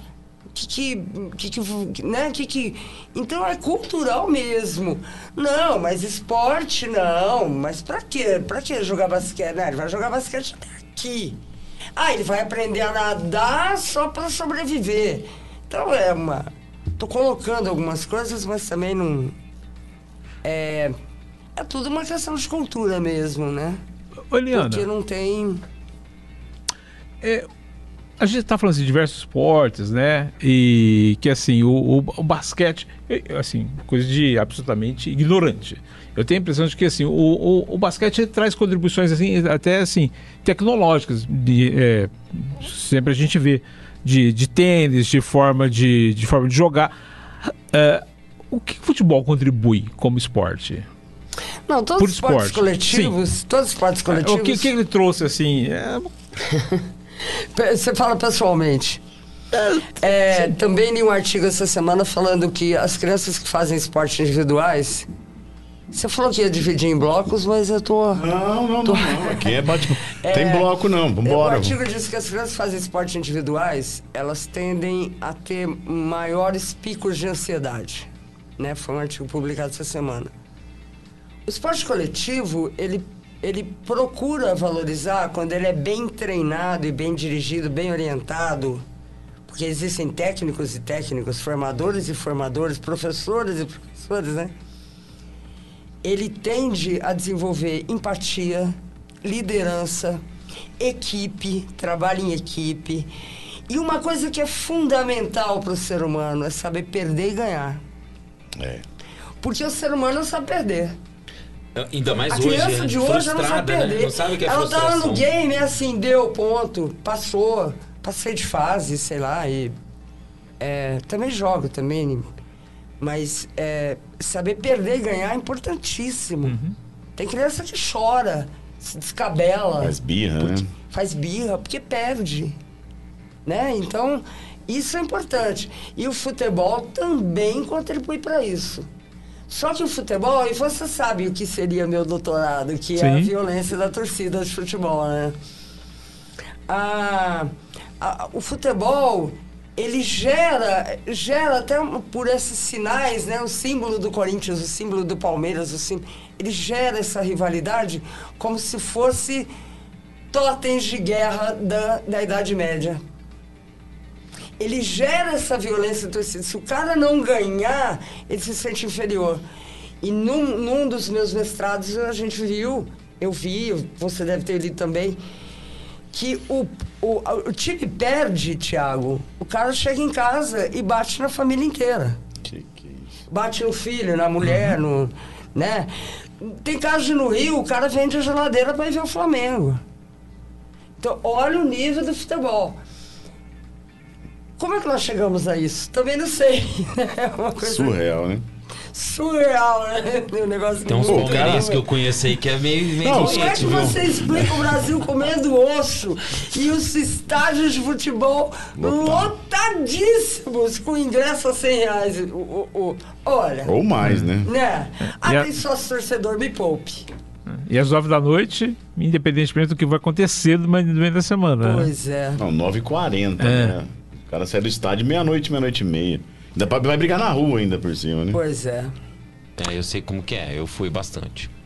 Não, teve uma época que eu morei em São Paulo que eu, a gente ia bastante no, Ah, mas você não foi em torcida de. Você não, Não, foi em não. torcida de. Não, eu, eu, Você eu, no camarote. eu ia no Morumbi Ah. só. não, não, nunca fui, Ticho. É, só cadeira. de- É, realmente, porque é o medo. Sua cadeira. É o medo. Vai lá na galera. vai Não, lá. é, é, gordinho lá Sentiu no o meio. lá. É. É, de... O cara fumando do seu lado. Nossa É, vai lá. Não, e, e- e é isso mesmo, né? Eu sinto. Você falou uma coisa que é perfeita pra mim, eu não tinha pensado nisso. Vira um negócio, às vezes até doentio, né? Uma... Estende, é, é né? doentio, é doentio. É, eles comparam essas guerras de torcida como realmente a briga da, da Idade Média, né? De, dos, dos símbolos, né? De, da- das coisas de... Não diminuiu. Ou, ou não, Ah, eu- parece depende, que. parece- Com essa história do jogo Paulo- único. É, de- parece que deu uma acalmada. Mas agora a gente está pegando pelo racismo, Isso, pela, é. pela homofobia, pela. Né? É, outro dia eu vi uma frase muito interessante que eu falei assim: o Brasil estava preso nos, nos princípios do século XIX, né, nos valores do século XIX, está voltando para o século XVII, daqui a pouco a gente vai inaugurar a Idade Média de novo. Né? Então, É, pronto, os totem já tá. já essa, tá. essa questão do, do, do racismo, homofobia, a minha, a minha sobrinha, Agnes, que fez, ela terminou direito, o TCC dela foi em cima de racismo no futebol. ok. Então ela fez um trabalho, é, eu não cheguei a ler, Deve mas ela disse que. Ela, ela é muito inteligente e tal, deve ter sido fantástico. É filho do meu afilhado André. Tá vendo? E co- co- como é que você está vendo? Como é que você está vendo isso? Porque você você assiste futebol, você a- você Sim, claro. acompanha futebol, você já teve coluna esportiva. É, como é que você está vendo? Isso está mudando, está piorando? E o que, que, que você vê para frente, daqui para frente? Eu, eu, acho, eu acho assim, é que. é, Principalmente na- Brasil- principalmente na casa do- do tá racismo. Até, no Brasil a gente está até. Tá, tá, tá melhorzinho. Mas é, on, ontem, ontem, por exemplo, Boca e Corinthians, os caras do Boca aqui xingando o jogador do Corinthians. Bom, o cara ainda sai da Argentina e vem tirar sal aqui, né? É, é muito. O que falta é lei. Na hora eu falei, prende o cara. Mas prende o cara, o cara vai pagar uma fiança. É, foi zap, o que né? aconteceu. É, os brasileiros vão jogar na Europa, a mesma coisa. Eu acho. Você me conhece muito bem, né? Eu, eu- eu sou contra qualquer tipo de preconceito. Qual, a minha vida inteira pautada em escola, em escola. Eu trabalhei em creche, em, em APAI, em escola de adolescente, escola infantil, em... hoje trabalho com idosos, trabalho com a Michele, trabalho, trabalhei na universidade. Não tem menor cabimento você ter preconceito de nada. De nada. O, a primeira coisa é o respeito ao ser humano. Cada um é o que é e pronto. E não acho, já que a gente está no bate-papo, que o Estado deva interferir em nada da pessoa. O Estado não tem que ditar normas sobre aborto, sobre isso, sobre aquilo. Desculpa, mas é. Fica à vontade. Não acho que o Estado tenha que interferir na vida. O Estado não tem nada que dizer para você o que você tem que fazer da sua vida. Ele tem que cuidar do coletivo, concorda? Fato. Então, Sem dúvida. somos, inclusive do esporte. Porque esporte é educação. Esporte é, é, sem dúvida, educação. Eliana, você tem uma família que é que é ligada à educação. Você tem a, a, a sua avó, Iracema, que, é, que dá nome a uma escola, foi a primeira professora de Orlândia. E na sua Graças família a tem diversos professores. Como, como é como é que é essa, essa ligação da família com, com a educação? Ah, sempre, sempre, na minha família sempre foi isso, de gostar de estudar, de ler, de trocar ideias, de respeito, se conviver com a gente, de tem que, tem que estudar, tem que trabalhar, tem que se pautar pela, pela correção, pela, pela, pelas coisas boas, né? Nunca foi ficar parado, ficar esperando cair do céu, tem que, tem que correr atrás, tem que... Isso é natural na vida da gente também, né? Todo mundo é, é professor, mesmo o Tony também era professor, e é uma coisa natural pra gente, foi natural e é muito boa. Todo mundo lê, até hoje todo mundo gosta de ler, gosta de ler jornais, ler livros e todo mundo troca ideias. Eu espero que meu pessoal esteja me ouvindo lá em Santa Catarina também, psicanalistas e médicos e vamos tocando, né? Mas todo mundo sempre foi bastante ligado nessa educação. história de, de E- educação. Em todas os- essas passagens que você teve por todas as fases das educações das escolas, tipo, qual que foi a mais difícil ou talvez a também, né, a mais difícil e a mais fácil, a que você gostou menos, a que você gostou mais? Ou Tem que alguma? Ou até que marcou mais, né? É. Não, não- eu sempre gostei de tudo. Eu falo que acordar cedo para trabalhar é já difícil. Você não, você não gostar do que você faz, aí, aí fica duro, né? Eu sempre gostei de tudo que eu fiz. É, e sempre considerei tudo uma, um aprendizado. Né? Quando trabalhei em creches, quando eu fui para São Carlos jogar, eu coordenava, coordenava algumas creches, eu amava aquilo. é, vinha para dar aula de natação, passava pela PAI, pelo colégio. Sempre fiz com o maior empenho, maior. Não, nunca vi diferença nisso.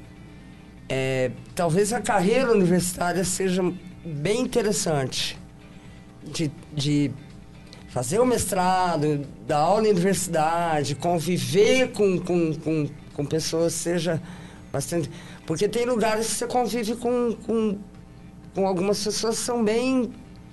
Bom, isso em todo lugar também, né? É, e todo nível, né? Porque É, todo Se nível. tá na universidade é um nível, tá numa, numa creche de periferia tá, tá outro nível. Ah, mas, é, né? mas é bem interessante, né? Bem interessante. Então não tem. Assim, não, não sei te dizer o que eu, que eu gosto mais. Hoje eu sei que a minha paixão é basquete de rodas. E o trabalho que a gente faz lá com, com idoso. Hoje é isso. E tudo que foi, foi muito bom e muito, muito interessante. Como é que tem sido? Como é que, como é que você descobriu? Ou como é que esse esporte descobriu? Como é que. Basquete de rodas? Isso, Vamos como falar é que você chegou a sobre isso? Vamos lá. É, eu, eu trabalhava. Não, na época tinha uma professora negra, a Elane, que, que foi jogadora também, que também trabalhava com basquete de rodas de Ribeirão. E quando ela largou, assumiu uma menina que foi nossa aluna, a Graciele. E a Gra começou a trabalhar e, e foi para Indaiatuba trabalhar. E a Gra parou a faculdade por um tempo. E quando foi para ir para o brasileiro, um dos primeiros brasileiros assim, mais organizados, que foi em 16, no Recife, ela me chamou para junto com ela. Até porque ela precisava do, do meu registro do conselho. Professora, vamos comigo e tal. E eu embarquei nessa com ela, já tinha uma grande paixão, porque eu tinha feito o curso de basquete de rodas em 93, 95, no Rio Grande do Sul, com Bagatini na época. E voltei apaixonada pelo basquete de rodas. E assistia jogos também. Aliás, a Copa América de basquete de rodas, masculino e feminino, é agora em julho, também em São Paulo. A- o- as equipes americanas, Canadá, é, todo mundo aí vai ser um show, né? Vai ser um show. Então eu fui com a Gra pro Recife, nós somos vice-campeão brasileiro. Perdemos só para a equipe do professor Caju do Pará, que é 18 vezes campeão brasileiro. Nossa, O time do Pará, né? Ele é estupendo. E e aí eu conheci as meninas e a gente né, já foi já andou e já fomos em outros campeonatos e aí eu já abracei essa causa e vamos de novo. E esse ano nós vamos defender uma equipe de Brasília, do nosso amigo Celso, que é chama Bids de Brasília, mas eu vou levar o nome de Orlândia. A equipe vai chamar Abids de Orlândia, Brasília Basquete. legal. Então é, é bem legal. E eu agradeço aqui ao Paulo, ao Celton, que estão me dando todo o apoio também, que vai nos ajudar nesse treinamento.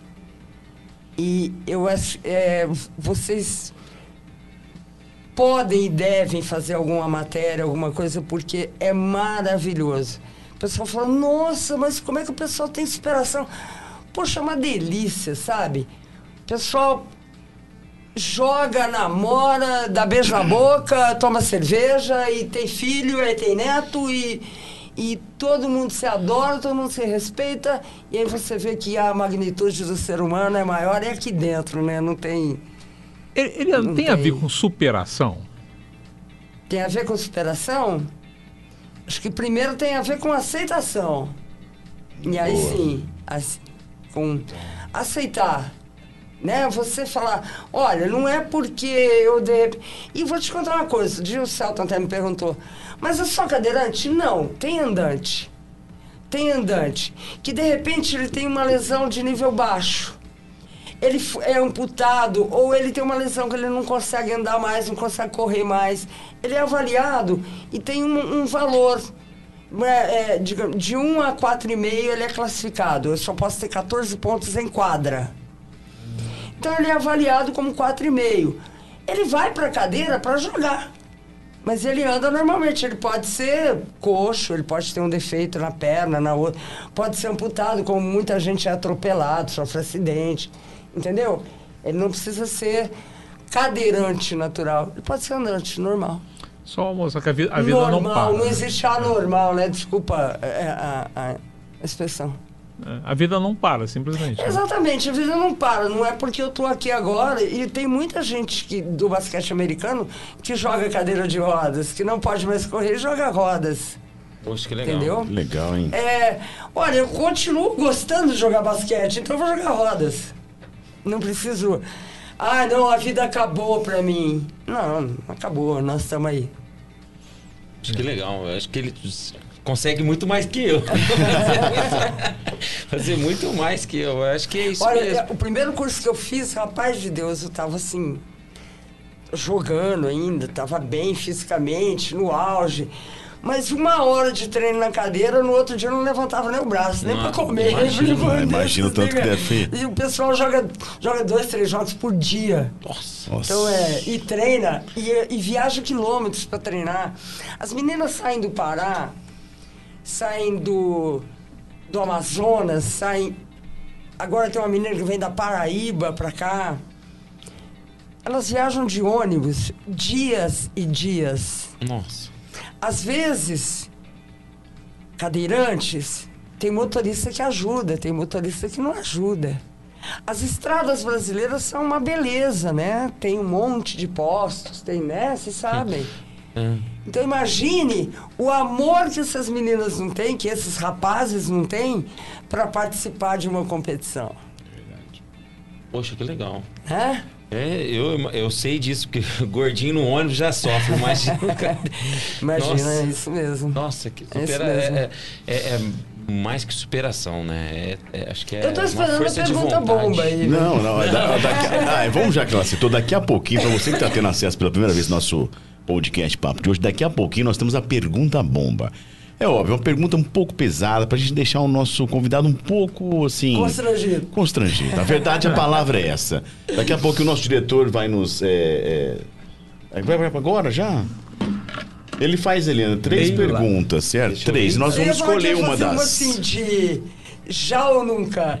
Daqui a pouquinho. Daqui a pouquinho, nós temos eu já eu nunca, daqui a pouquinho. Tá. Então temos também a famo- o famoso de corpo e alma também. de corpo e alma, Corpo e alma. Job, qual que é? E tá pesado Mas hoje? eu tô adorando o papo, não sei se vocês estão conseguir assistir, Tá gostoso, tá Se eu gostoso. conseguir enxergar aqui, Peraí, peraí. peraí, peraí, peraí, peraí. Não, Dá um óculos Sai meu óculos aí. eu esqueci o meu óculos.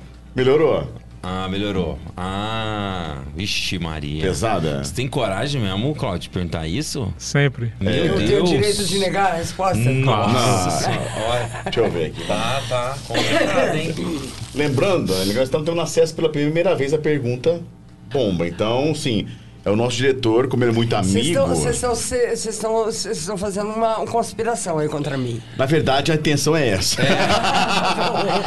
Olha, ninguém Bom. se negou até hoje a É. responder a pergunta bomba, hein? É, Mas ó, eu, e- tem e- sempre a primeira vez. Isso é porque teu amigo, hein? Tá. Ó, Olha só. Pergunta aí, pegou pesado. Há muito tempo, né, Então, amigo? então. Muito tempo. Agora- Ainda bem.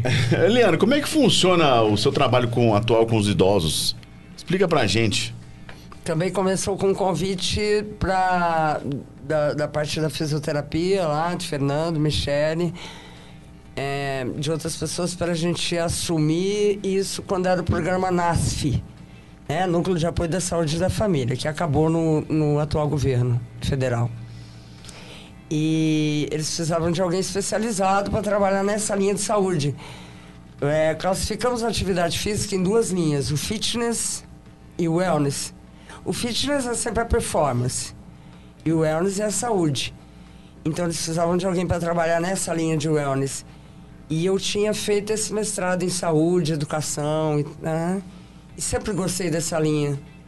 Então eu topei o desafio e continuamos aí, já faz uns oito anos que a gente está com, essa, com esse pessoal. Não só idosos, como comórbidos, né? Tem muita gente de 40 anos que tem problemas seríssimos de coluna. Deixa eu vou lá, A então. gente tem esquizofrenia, a gente tem câncer, a gente tem é, sequelas, né? Câncer, agora sequelas da Covid, é, infartos, AVCs, então a gente tem uma série de comórbidos também. E, e como é que é incentivar esse público? Como é que funciona é, é- é a prática do esporte? Como é que, como é, que Ah, é? Acho que é, primeiro não há, não há preocupação em desempenho, como eu disse. É, é procurando entender o que, que a pessoa está sentindo, procurando participar, explicar o porquê que ela está fazendo aquilo, como é que nós vamos evoluir, como é que nós vamos chegar. É, é todo um trabalho que envolve diagnóstico né, e, e sequência. E, então E é individual, pelo jeito, porque cada um tem o seu problema, é, né? Nós fizemos a- é uma parte coletiva, mas é, cada um tem uma, tem uma, uma consideração merecida. Que legal. Bora, Claudião, vamos? Vamos! Coluna, que mais? Ah, tem um abecedário todo. Eu já tentei fazer o Cláudio fazer atividade física comigo. Faz uns 30 anos. Mas eu chego lá. Mas eu faz 44. Difícil, rapaz. Ele vai uma vez, não vai mais. Não, mas eu vou, pode deixar. Mas ah, enquanto eu não vou, eu Tá. queria te perguntar uma coisa. Você tem um, um estudo é, de, de- de- relacionado ao basquete, o- o sobre, sobre o basquete voltado para crianças Com síndrome é, de Down. com síndrome de Down. Sim. Como é que foi isso? Como é que você e como é que foi? Se, se, se continua esse esse projeto? Não, não, foi meu primeiro mestrado e isso veio de um- de um- da, da passagem minha pela, pela PAI, né?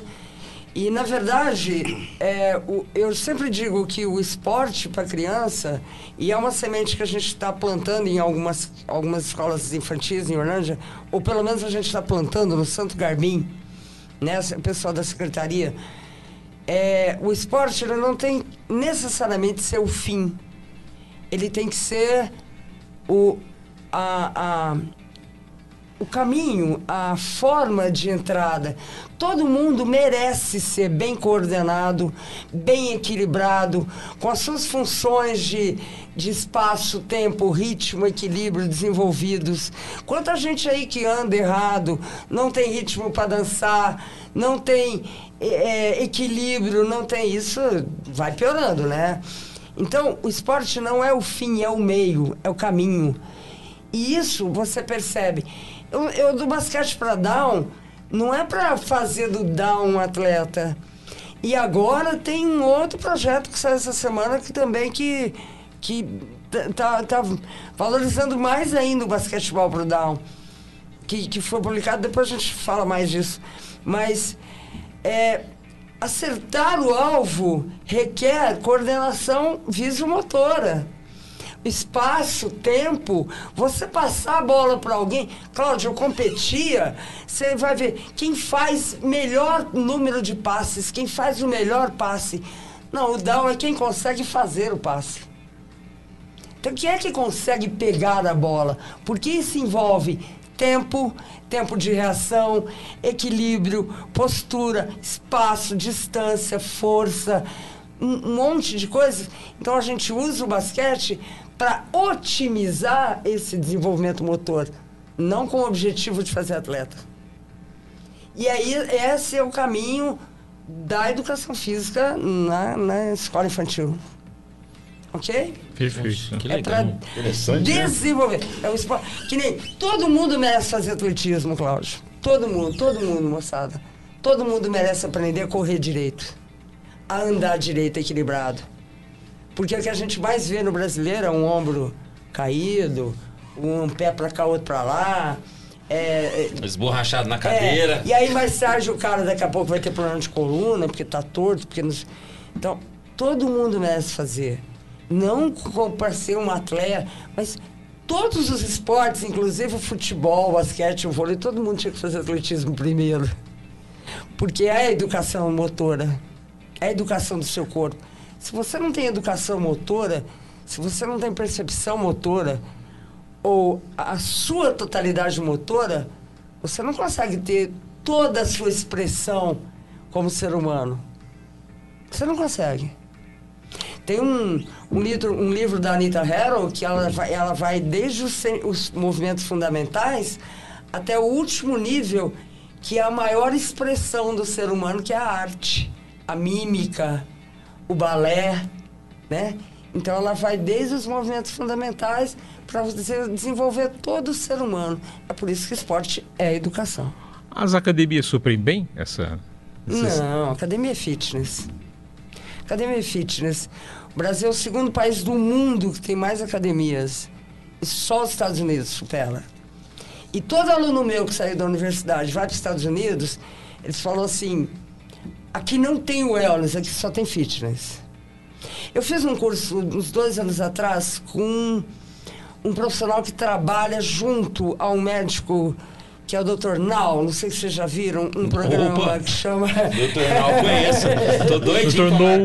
Pra marcar um. Tá, é o do, do Quilos Não, Mortais. bariátrica, tô É doidinho. é Sou do fã, doutor. quilos Marca aí. mortais, Os mortais, aham. E ele esteve no Brasil e, e eu fui para São Paulo até fazer o curso com ele. Ele dizia: Mas tem que se trabalhar fitness com idoso. E a gente, todo mundo, não, senhor, a gente não tem que trabalhar com peso e levantando peso e fazendo. É, eu até posso levantar o peso, mas é de uma forma voltada para a saúde, não para não para com objetivos de fitness. Então por isso que as academias não cumprem isso, ok? Certinho. Então, É, é, é, cada, ca- também não não tô nada contra, é cada cada um Ah, tem sim, o seu sim, claro. trabalho.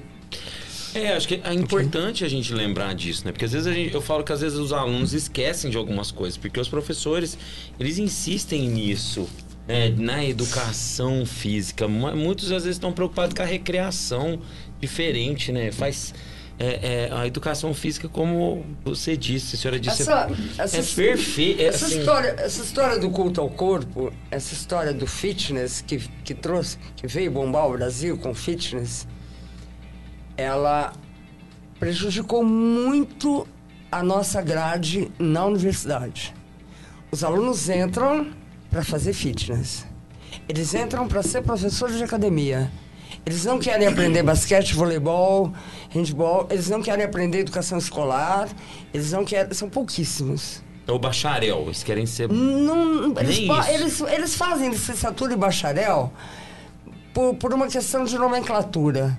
Para ter depois onde trabalhar, porque se não tiver licenciatura, você não trabalha em escola. Ter o registro Isso também tem que também, acabar, né? isso também tem que acabar.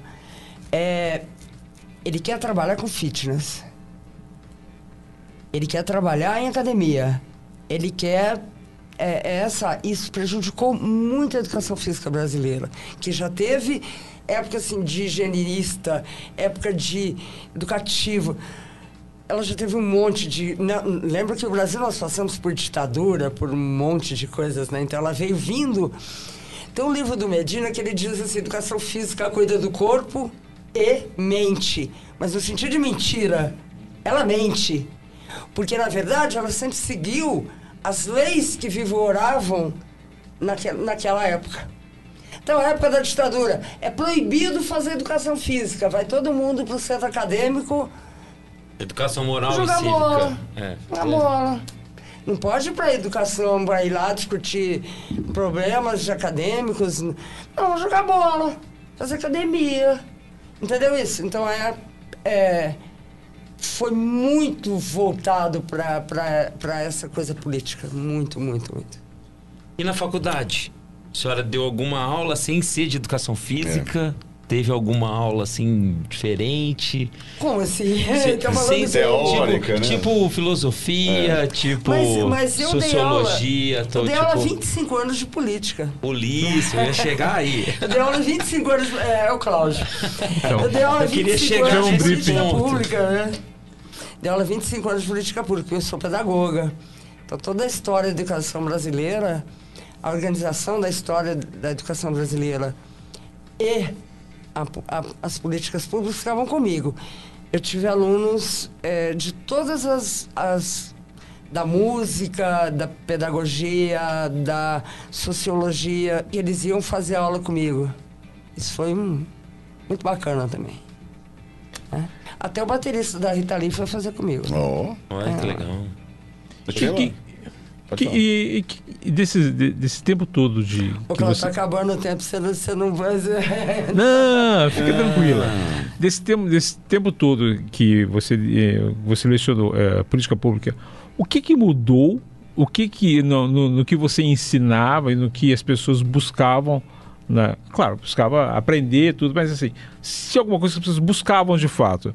E, e o que que você vê? eh, eh, o, que, o que foi possível ensinar para esses estudantes?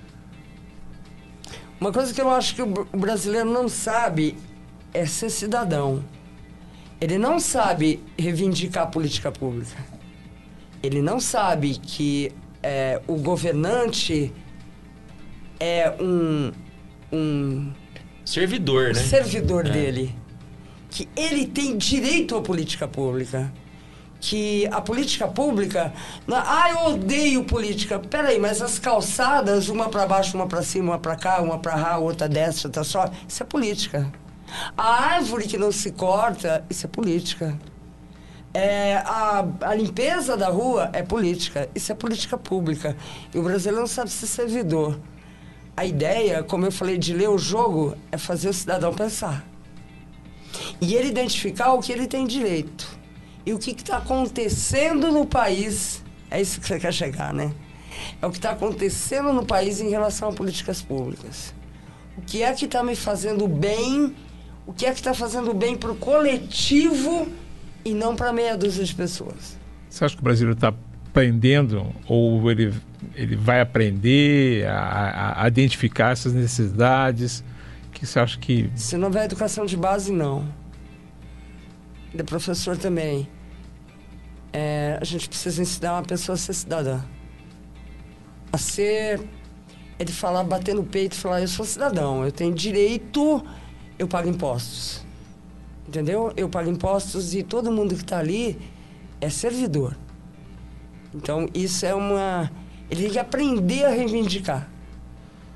Isso. Agora, se vai mudar, não sei. a superestrutura é não é por outra palavra que é super que é, É. pesadíssima então assim livrar-se né o, o, Job que é sociólogo né, né, né Job de- eh, livrar-se dessa dessa, de- dessa superestrutura não é fácil e Não. Não, e hoje tá muito difícil da, da- na aula. Hoje tá muito difícil. Cê- é, princípios básicos que a gente fala sobre sociologia ou até explicar a ética pro aluno hoje é Não. muito difícil.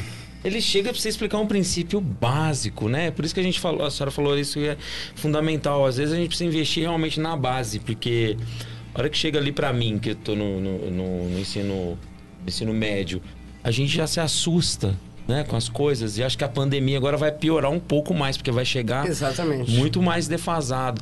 E, e também tem uma coisa.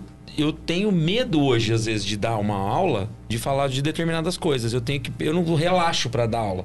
Eu tenho que pensar exatamente cada palavrinha que eu tenho que falar, Não, e- porque senão. Nossa E, e perceba que, que ah, é, do que você fala, uma minoria vai entender aquilo que realmente você quis dizer. O resto vai, vai entender como quiser.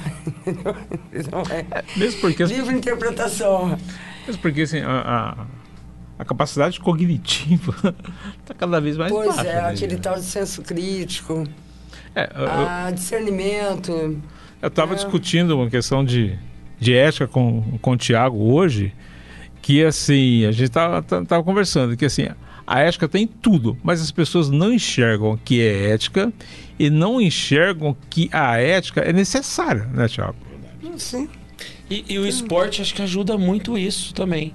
Acho que o esporte é, é ter esse contato com, com, com a equipe, com todo mundo ali junto, saber o que é um pelo outro, saber. Falta. Então, eu acho que por isso que políticas Eu públicas não posso voltadas. fazer ao outro que eu não Isso. quero que faça comigo. Por isso que eu acho que é isso fundamental políticas públicas voltadas principalmente para os esportes coletivos, que são, poxa, é, ensinam isso. Princípios básicos que estão, que estão É. ali. Não aquele negócio cada um por si, Deus para todos, ah, eu vou, É, mas é, o futebol é meu. mais difícil o dinheiro fala mais alto, É. né? A gente vê isso também. É, mas vamos, eu tenho esperança. Tem que ter, Tenho né? esperança. Bom, nós vamos entrar num quadro agora, Eliana, que é o nosso A Hora do Café, onde a gente vai trocar aqui dicas do que nós consumimos durante a semana. Seja um livro, seja um filme, seja uma música, né, um trailer de filme, de repente um prato de comida diferente que, que foi consumido na semana. E nós vamos começar hoje pelo nosso diretor, que eu peguei ele de surpresa. Nosso diretor hoje irá dar o seu favor, sua dica de hoje, qual que será? A minha dica é pop. Ah, Umbrella Pop. Academy. a série O Opa! Jovem Deve Ter Assistido. É o que o É do jovem de é a hoje. dica do Job de hoje. Sério? Pode falar, pode falar. Ele gosta falar. de série. Ah, eu adoro série, adoro série.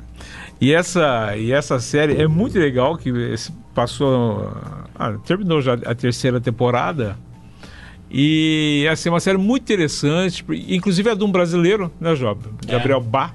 Uhum. É, ele é roteirista. Ele é só roteirista, né? Ele não, é, ele não, Não, é. não- ele não fez os desenhos. Só, só roteiro. Isso, ele fez o roteiro. E o roteiro é muito joia.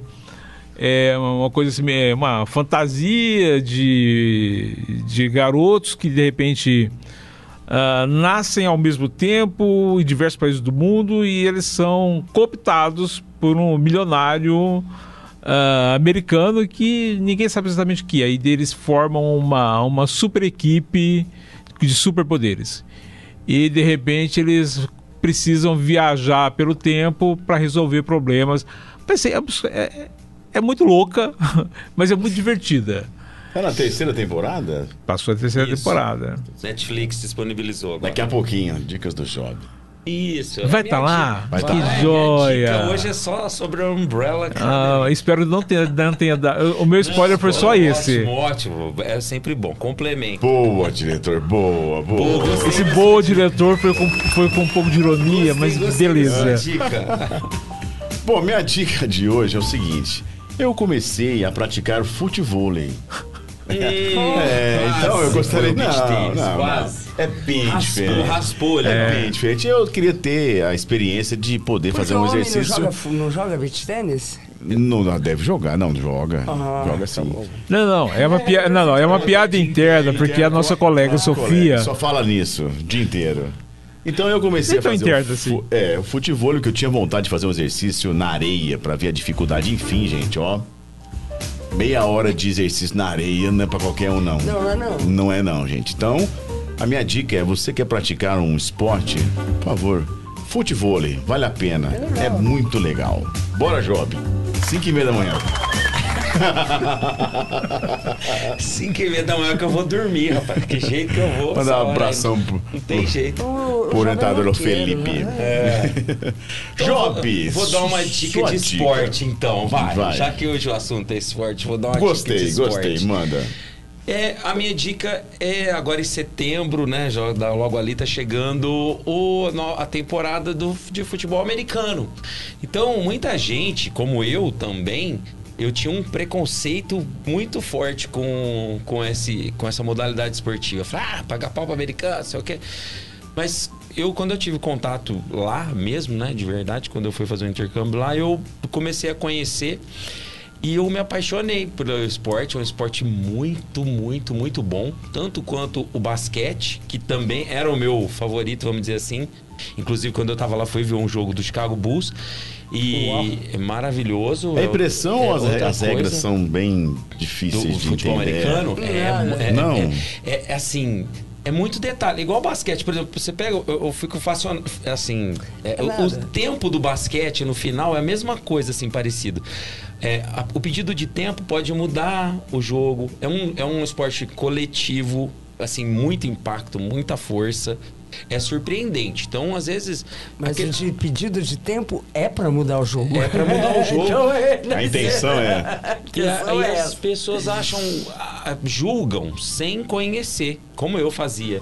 E quando você conhece alguma coisa, né? E eu comecei a gostar demais. Então fica a dica, se você não não, não conheceu ainda, vá, procure saber um pouquinho sobre futebol americano. Não existe só o Tom Brady, tá? Não, é, não existe só o New England, só o Patriots, tá? Tem outros, tanto que o meu time favorito é tipo a portuguesa, que não ganha nada. mas, que é o Chicago Bears, mas fica a dica. Procura saber um pouquinho também sobre o futebol americano. Aqui no Brasil tem bastante times, inclusive em Ribeirão, como a professora disse. Ribeirão também tem. Fica a dica, a minha dica é conhecer alguns outros esportes, que esporte é vida, é saúde. Touchdown. Boa, Job. Dona Eliano, que irá compartilhar com a gente. Não, essa semana foi bastante corrida mesmo. Preparando a inscrição brasileira. Eu li alguns artigos, mas um. Indica de- algum? Não gosto de série americana. É, aliás, é, eu gosto de vai que cola, eu gosto é de dormir rindo. Sabe? Nada melhor. Eu gosto de Vai Que Cola, eu gosto de, de- dos humoristas brasileiros. É bem leve, bem suave mesmo, do- da palhaçada dos meninos aí do Brasil. Mas nada especial, não tem nada. nada é, não tem paciência para ver basquete, basquete americano, nem o, nem futebol americano, eu vejo um pedaço só. Mas boas dicas as de vocês, muito Não, mas interessante. um- uma bela dica. Muito tá bom. dormindo, Não, sorrindo. mas- mas- Ah, eu Tá gosto de dormir rindo, né? Mas olha, Sorrindo. Agora tem uma, uma, uma, uma- um novo. A gente fala de sketchzinho do Rassum, que é, que é o Família Paraíso. É, é ele no asilo. É, um- é bom, só pra rir da, dar risada, né? Não tem. Família mas- Paraíso? É, não tem pretensões de ver superpoderes, né? ah, superpoder já, já. Fazer rir já tá sendo um superpoder ultimamente. Boa. eu, eu gosto, de, eu gosto de, de rir, dormir rindo mesmo, senão fica pesado. Ó, mas a Eliana é responsável por boa parte daquilo que eu conheço de filme, de música. A Eliana, a Eliana tem um conhecimento imenso, viu De música. todos os shows Música eu gosto muito. de, de- de grandes artistas. A Eliana viu tudo e um pouco mais. É, graças a Deus. Boa, boa. Eu tava lembrando que aqui em Orlando, na época da associação, eu vi Gregório de Barros, eu vi Elisete Cardoso, Doris Monteiro. Olha só que doido, né? Gente que já. Elisete já fez. já morreu, mas já 100 anos. É porque a associação trouxe Belchior, trouxe. Simões. Oswaldo Montenegro. Oswaldo Montenegro, lembrei hoje. Com o Zé que ganhou o- o The Voice Mais na, na primeira edição, que cantou bandolins aqui com ele. Falei, nossa, música eu gosto demais. Demais, demais, demais. A música, a música, a vida sem música não teria graça nenhuma. É, E sua família tem uma ligação grande com, com música, né? Teve, Tem, teve as tem. bandas aqui. Também tem. A minha família Miele aqui foi uma das primeiras eh, bandas de jazz em 1900 e nada, eram dos meus tios. Orlândia teve uma banda de jazz nos Teve anos duas. 30. Teve duas, teve o Aí. Bico de Lacre e essa que era do- dos, meus avô, dos meus tios. Que legal. Então a gente legal. uma banda de Ótima jazz. dica. Tá Todo mundo nossas- era músico, é. Nossas dicas. Muito bom, muito bom. Job, tem alguns recados aí no. Tem, No chat. tem, olha, tem um especial aqui, ó. Quer ver? Tá no chat também, que mandou também aqui no meu zap.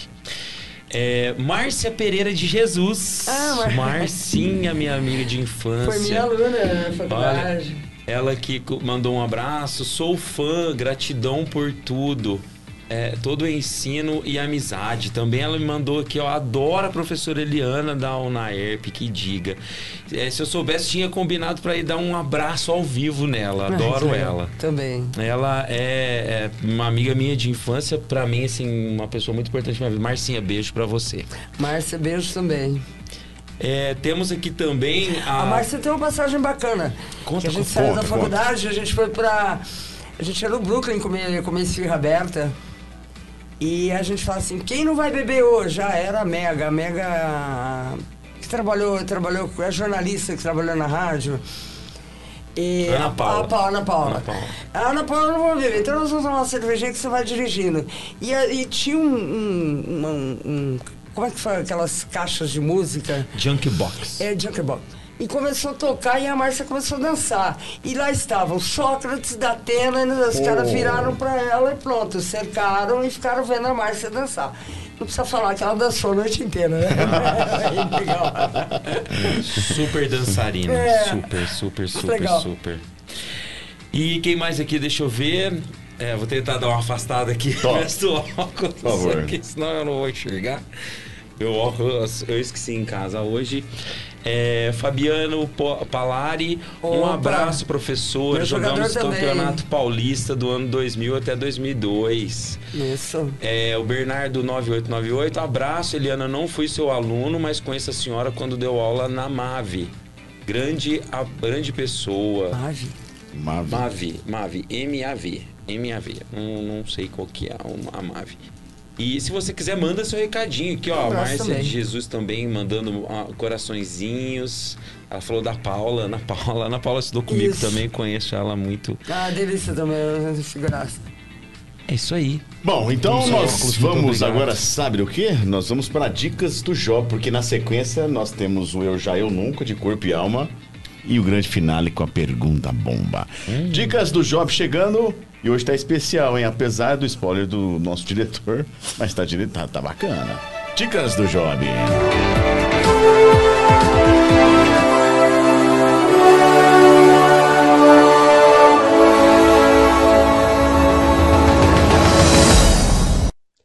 E aí, pessoal do Papo de Hoje Podcast, tudo bem com vocês? Espero que vocês estejam ótimos. Vamos lá, vamos começar mais uma Dicas do Job. E como sempre, eu estava dando uma olhada ali no Just Watch para ver o que, que a galera tá assistindo. Também acompanhando um pouquinho do que está acontecendo aí no mundo dos filmes, das séries. E me deparei com duas coisas bem inusitadas que eu gostaria de mostrar para vocês. Vou dar uma passadinha aqui no, no Netflix pra gente dar uma olhada.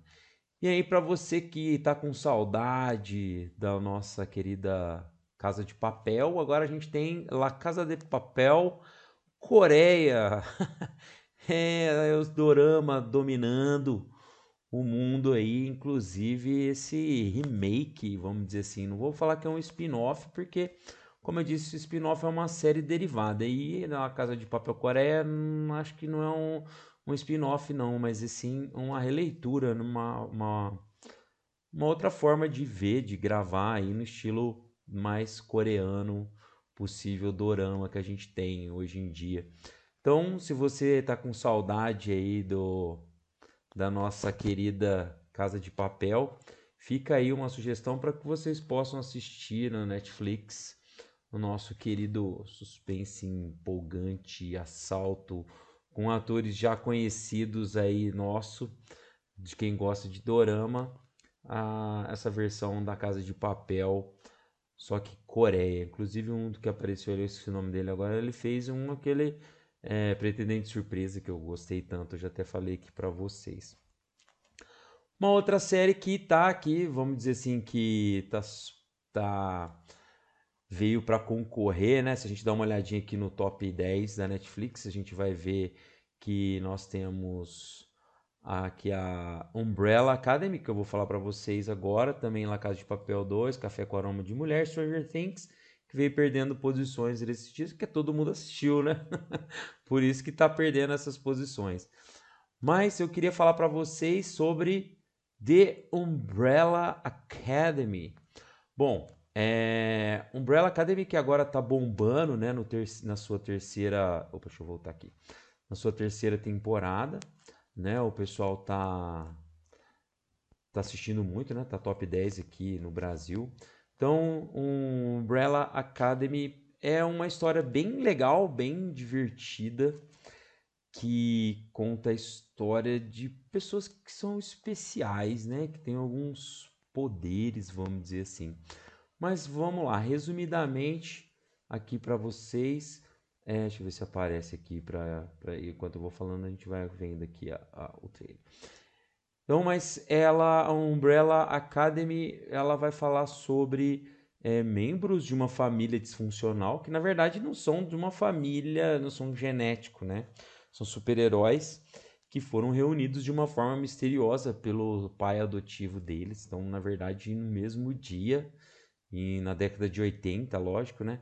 É, 46 pessoas nasceram de forma inesperada e o, o Sir a Hargreaves, acho que era o nome dele, resolveu juntar algumas dessas, dessas crianças, seriam os seis, né? E levá-los, criá-los como filhos dele, mas na verdade estavam criando super-heróis ali para algum para salvar o, o mundo, ele, ele dizia. Só que nada deu certo, todo mundo se separou, cada um foi para um lado, cada um foi para um canto. E com a morte né, desse pai deles, eles se reúnem, eles resolvem se encontrar novamente. E aí, tu- tu- engraçado que alguns têm nome, outros é um número. E aí, cada um com o seu poder, cada um com o seu conflito, cada um com as suas causas, eles vão. A- a ideia da série é bem legal, vai construindo ou desconstruindo os personagens. E é uma, é uma, ameaça global apocalíptica, né, do apocalipse global surge, então eles têm que salvar, eles têm que. Poxa, tem de tudo. Tem superpoder, tem viagem no tempo, tem. É, poxa, romance, em tudo que você imaginar, efeito especial. É uma série bem legal, bem divertida. E tá aí desbancando a Stranger Things, agora na lista do top 10 do da, daqui da, da Netflix. Tá? Então fica essas duas dicas para vocês que querem curtir um pouquinho aí, né, de final de semana, ou quer saber o que, que tá bombando, o que, que a galera tá assistindo. Então, tá aí. É, as duas dicas que eu dou para vocês é The Umbrella Academy, seria uma tradução, a gente não costuma traduzir muito mais as coisas ultimamente, né? Não sei se isso é bom ou ruim, mas acho que é bom. Que seria a academia da guarda-chuva, sombrinha. mas é um The Umbrella Academy da Netflix. Olha, ela tá tão interessante que, assim, eu, eu gostei, hum, assim, não, nossa, não é tão bom assim demais, mas olha a relevância dela quando ela tá com 99% aqui na, na, na, Netflix, né? E já que você que gosta de maratonar, você que ainda não assistiu, quer, quer assistir alguma coisa legal por esses dias, fica aí a dica do Umbrella Academy e também como segunda opção La Casa de Papel Coreia.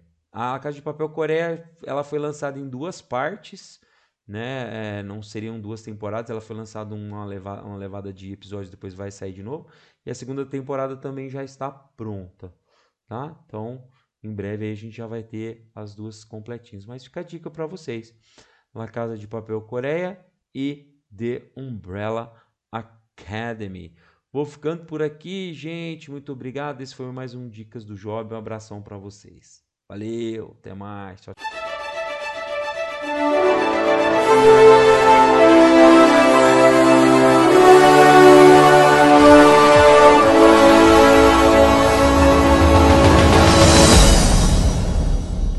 Dicas do Job. Mandou bem, Job. Mandou bem. Nossa, eu, essa, não, essa série é muito boa, viu? Umbrella, como o nosso diretor disse, ele recomendou, recomendo também. Ela é muito divertida, muito bacana. É, tem de tudo, né, diretor? Você viu? Tem, tem viagem no tempo, tem, tem tudo que você imaginar ali. Super-herói, anti-herói. Poxa, muito bacana. Então você que gosta aí de, do gênero, fica a dica. Boa. E a Coreia, né? Tem o. É, é, o La Casa de Papel Coreia também. Meu amigo Cabral está assistindo, diz que é bom. Gosta? Não, é muito bom. Jovem, você faz o Eu Já Eu Nunca? Vambora. Enquanto vambora. isso, mandar um abraço aqui, ó. O Fábio Leite, dona Eliana, tá mandando um super abraço. Um super beijo pra ele.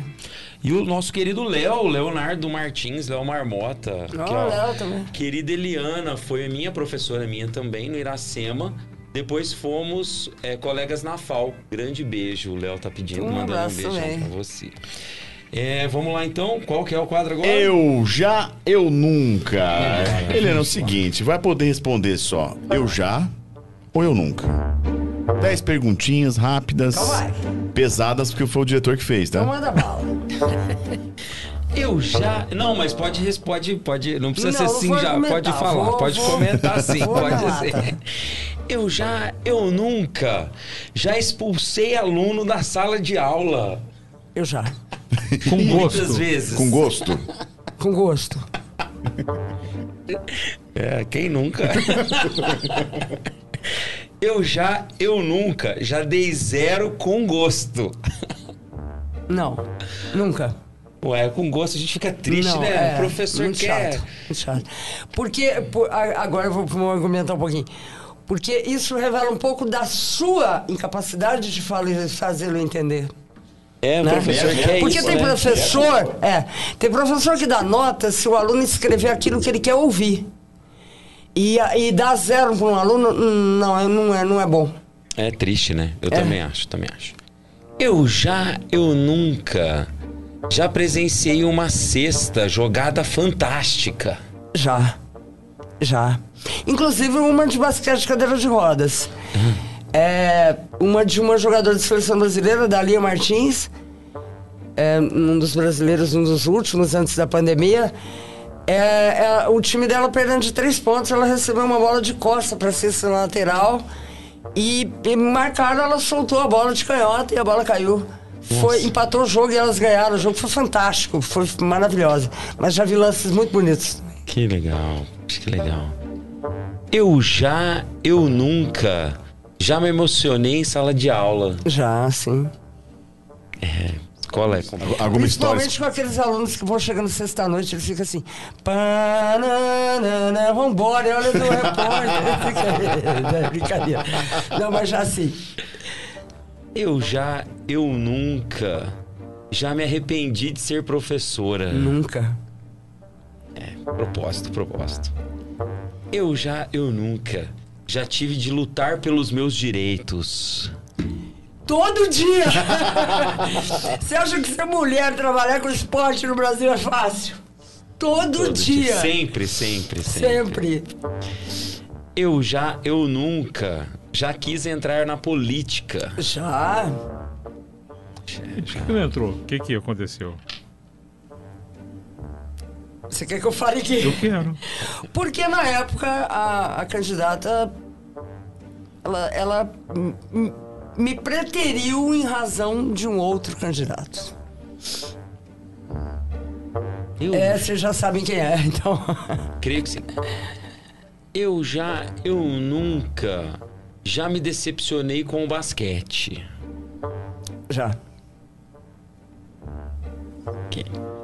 Eu já, eu nunca, já recebi. Eu já, porque já assaltaram a minha casa, Nossa, um grupo de atletas.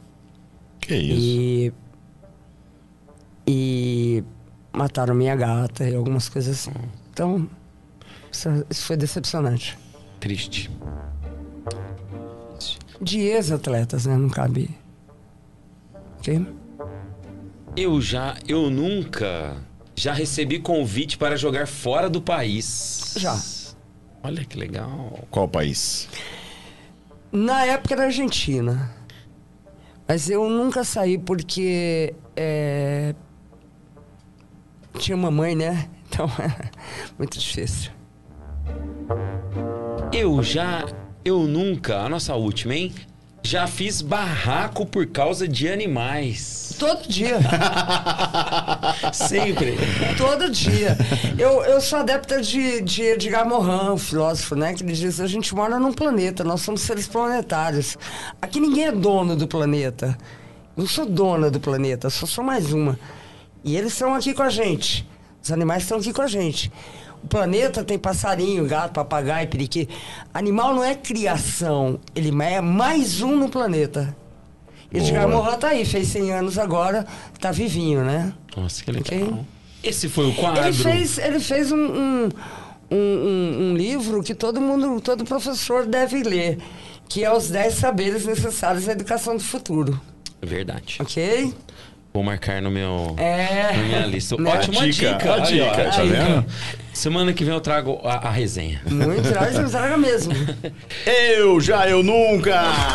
Bom demais. Já vamos emendar com o de corpo e alma? Bora. De corpo e alma? Vamos De lá, corpo vamos e lá. alma? Vamos para o nosso quadro de Por corpo favor, o que é de corpo e alma, jovem? Explique, por favor, para nossa convidada. O nosso quadro de corpo e alma são perguntas reservadas, já elaboradas pela nossa querida psicóloga e nossa eh, Beach atleta beach tenista, que fala sobre perguntas do nosso dia a dia, perguntas do nosso íntimo. Então vamos lá, vamos para o nosso quadro de corpo e alma. Vamos pegar lá atrás, cadê? E alma. Deixa eu achar aqui. Mandou aí, diretor? Não, deixa eu pegar aqui o último de e alma. Aqui, vamos lá. É... hum, Cadê aqui? Show. Já. Não, cadê? Poxa. Show aí, manda aí. Enquanto isso aqui, vamos lá. Pera, Tem, pera, pera. tem mensagem aqui, ó. Olha quem aqui, ó. É Celton Roberto Pelizaro. Ah, Nossa, eu sou fãzaço do Celton. Fanzaço, fanzaço, fanzaço. Sou suspeito pra falar dele. Celton, um abraço pra você, meu amigo. Tá aí. E o nosso querido Fábio Leite também tá mandando um abraço aqui, mandando o Cabral ir dormir. Então vamos lá, vamos para o nosso quadro de corpo e alma. Primeira pergunta: Qual é o seu sonho recorrente, o sonho que você sonha sempre em realizar? Viver bem. E, e um sonho que, que, que se Procurar- repete pra você, Eliana? Não, não, não tenho, não tenho. É, é, eu acho que a gente tem que procurar viver bem. É, é, viver, viver em harmonia, fazer. Esse é um sonho, procurar ajudar e não atrapalhar, né? Muito bom. O que você quis ser quando crescesse? O que eu sou hoje. Professora. Eu, é, eu agradeço todos os dias pela pessoa que eu sou. É, queria ser melhor, mas ninguém é perfeito, né, Thiago? Então, Como foi a sua primeira vez? Primeira vez no esporte, no basquete, na profissão? Ah, toda primeira vez, como hoje aqui, toda primeira vez é cercado de, de expectativa, de ansia, um pouco de ansiedade. Mas é, a gente tem que saber que está preparado para isso e que tudo tem uma primeira vez, né? O que comprou com seu primeiro salário? Ah, eu acho que comida. Sem dúvida. Muito bom. Que personagem gostaria de ser? Puxa, personagem. Qualquer um, pode ser de filme, de uma celebridade, alguma coisa assim. Alguém te inspira. e- Alguém que te inspire, assim. Você gostaria de ser como. Não, não, não, não tenho. Não tenho ninguém. Não vou. Ah, não vou inventar, falar. acho que não tem. Muito bem, ótimo. Não, não. O que fez, o que faria ou fez com o seu primeiro milhão de reais? Bom, quando eu ganhar, eu te falo. Mas quando eu conseguir, eu te falo. é, se pudesse realizar um sonho agora, qual seria? Puxa vida, tem alguns, né? Conte um. Um. Fascistas não passarão. Boa. O que dirá pra Deus quando o encontrar?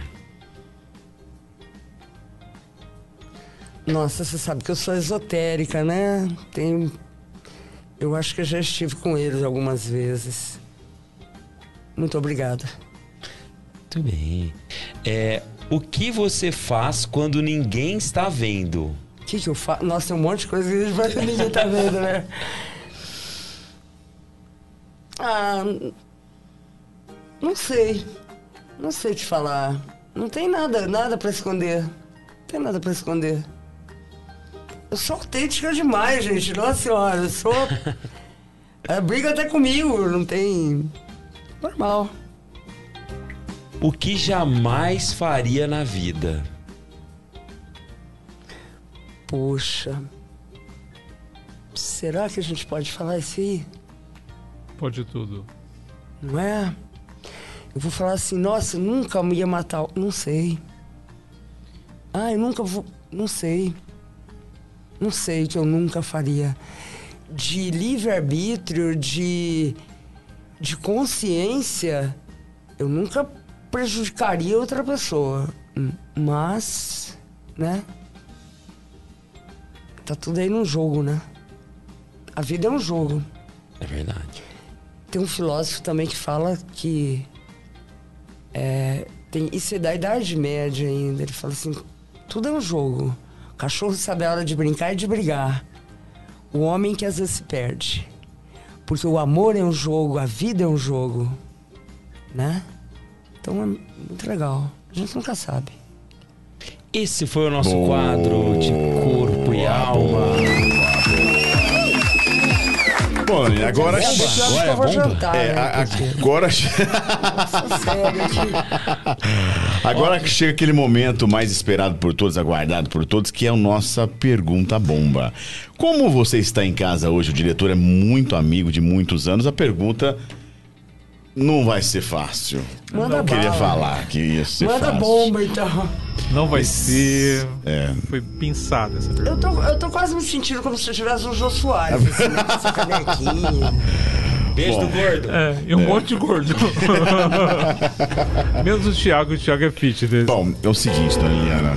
Aqui muda tudo. Muda a luz, muda a música, né? A gente tem os nossos efeitos especiais. Suspense. Exatamente. Vamos lá. Porque vem chegando a pergunta bomba. Podemos fazê-la? Tô com medo, hein? Agora é a hora da pergunta boa. Olha a fumaça atrás de mim, meu pai de Deus. Vamos lá. Dona Eliana, a pergunta é: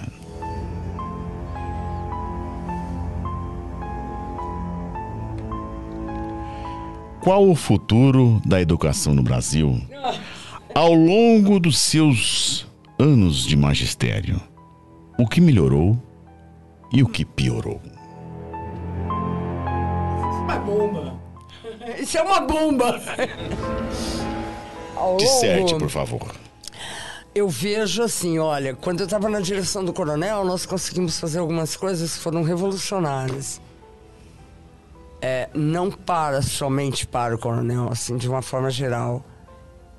É, eu, eu vi regredir. Eu vi o tecnicismo voltar com força. O que é o tecnicismo? É aquele, aquela educação que bate carimbo que a gente fala. O cara aprende a bater carimbo tá?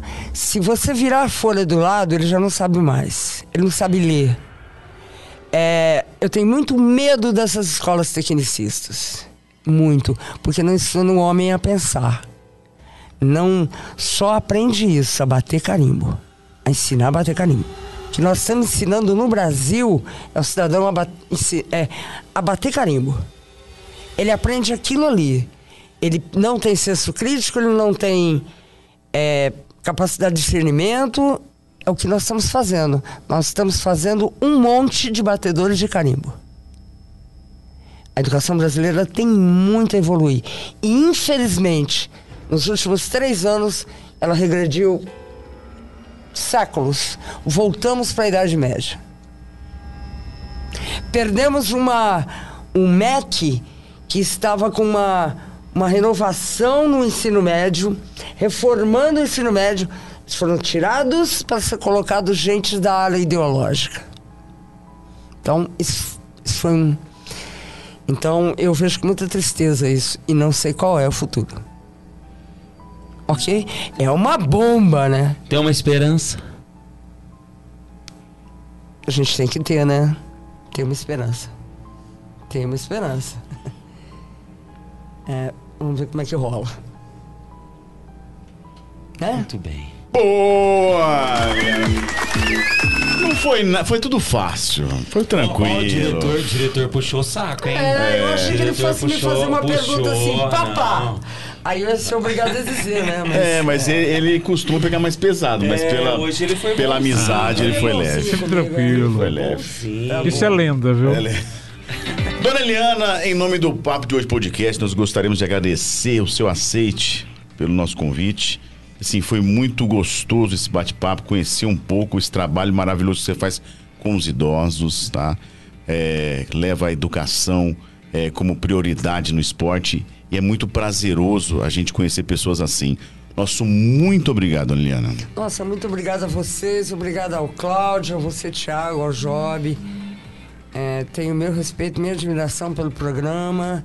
Então, muito obrigado de ter me convidado e me ter dado o privilégio, a honra de estar aqui conversando um pouco também com vocês, né? Com vocês e divulgando, falando um pouquinho da- do nosso trabalho.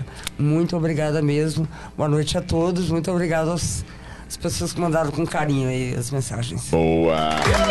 Job, boa noite, Job. Boa noite. Eu queria agradecer o pessoal do chat, todo mundo que conversou aqui. Especial um abraço pro nosso querido Celton, que em breve estará aqui, se Deus quiser. A minha querida Marcinha, professora de dança maravilhosa, que eu adoro muito, uma profissional magnífica. A gente trabalhou. Tive a honra de trabalhar com ela também lá na escola, no Alcídio, quando ela estava no curso técnico de dança também. Professora Eliana, Uma honra pra mim estar aqui. Muito É, obrigado. Aprendi Igualmente. muito, muito, como sempre, uma experiência maravilhosa estar aqui. Agradeço de coração, mesmo por essa experiência, por essa aula, por tudo isso. Muito obrigado, valeu. Muito obrigado. E o filósofo chama-se Huizinga, Luizinga. ok? Boa. Nosso diretor Cláudio. Boa noite, Cláudio. Boa noite, dona Eliana, muito obrigado. Obrigada, Cláudio. O amor é antigo. Muito obrigado por participar com a gente. Obrigado. Tá? Muito obrigado.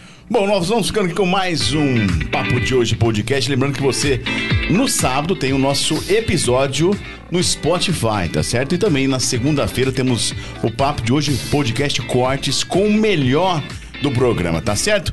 Tenham todos uma ótima boa noite e até o próximo. Um abraço, tchau!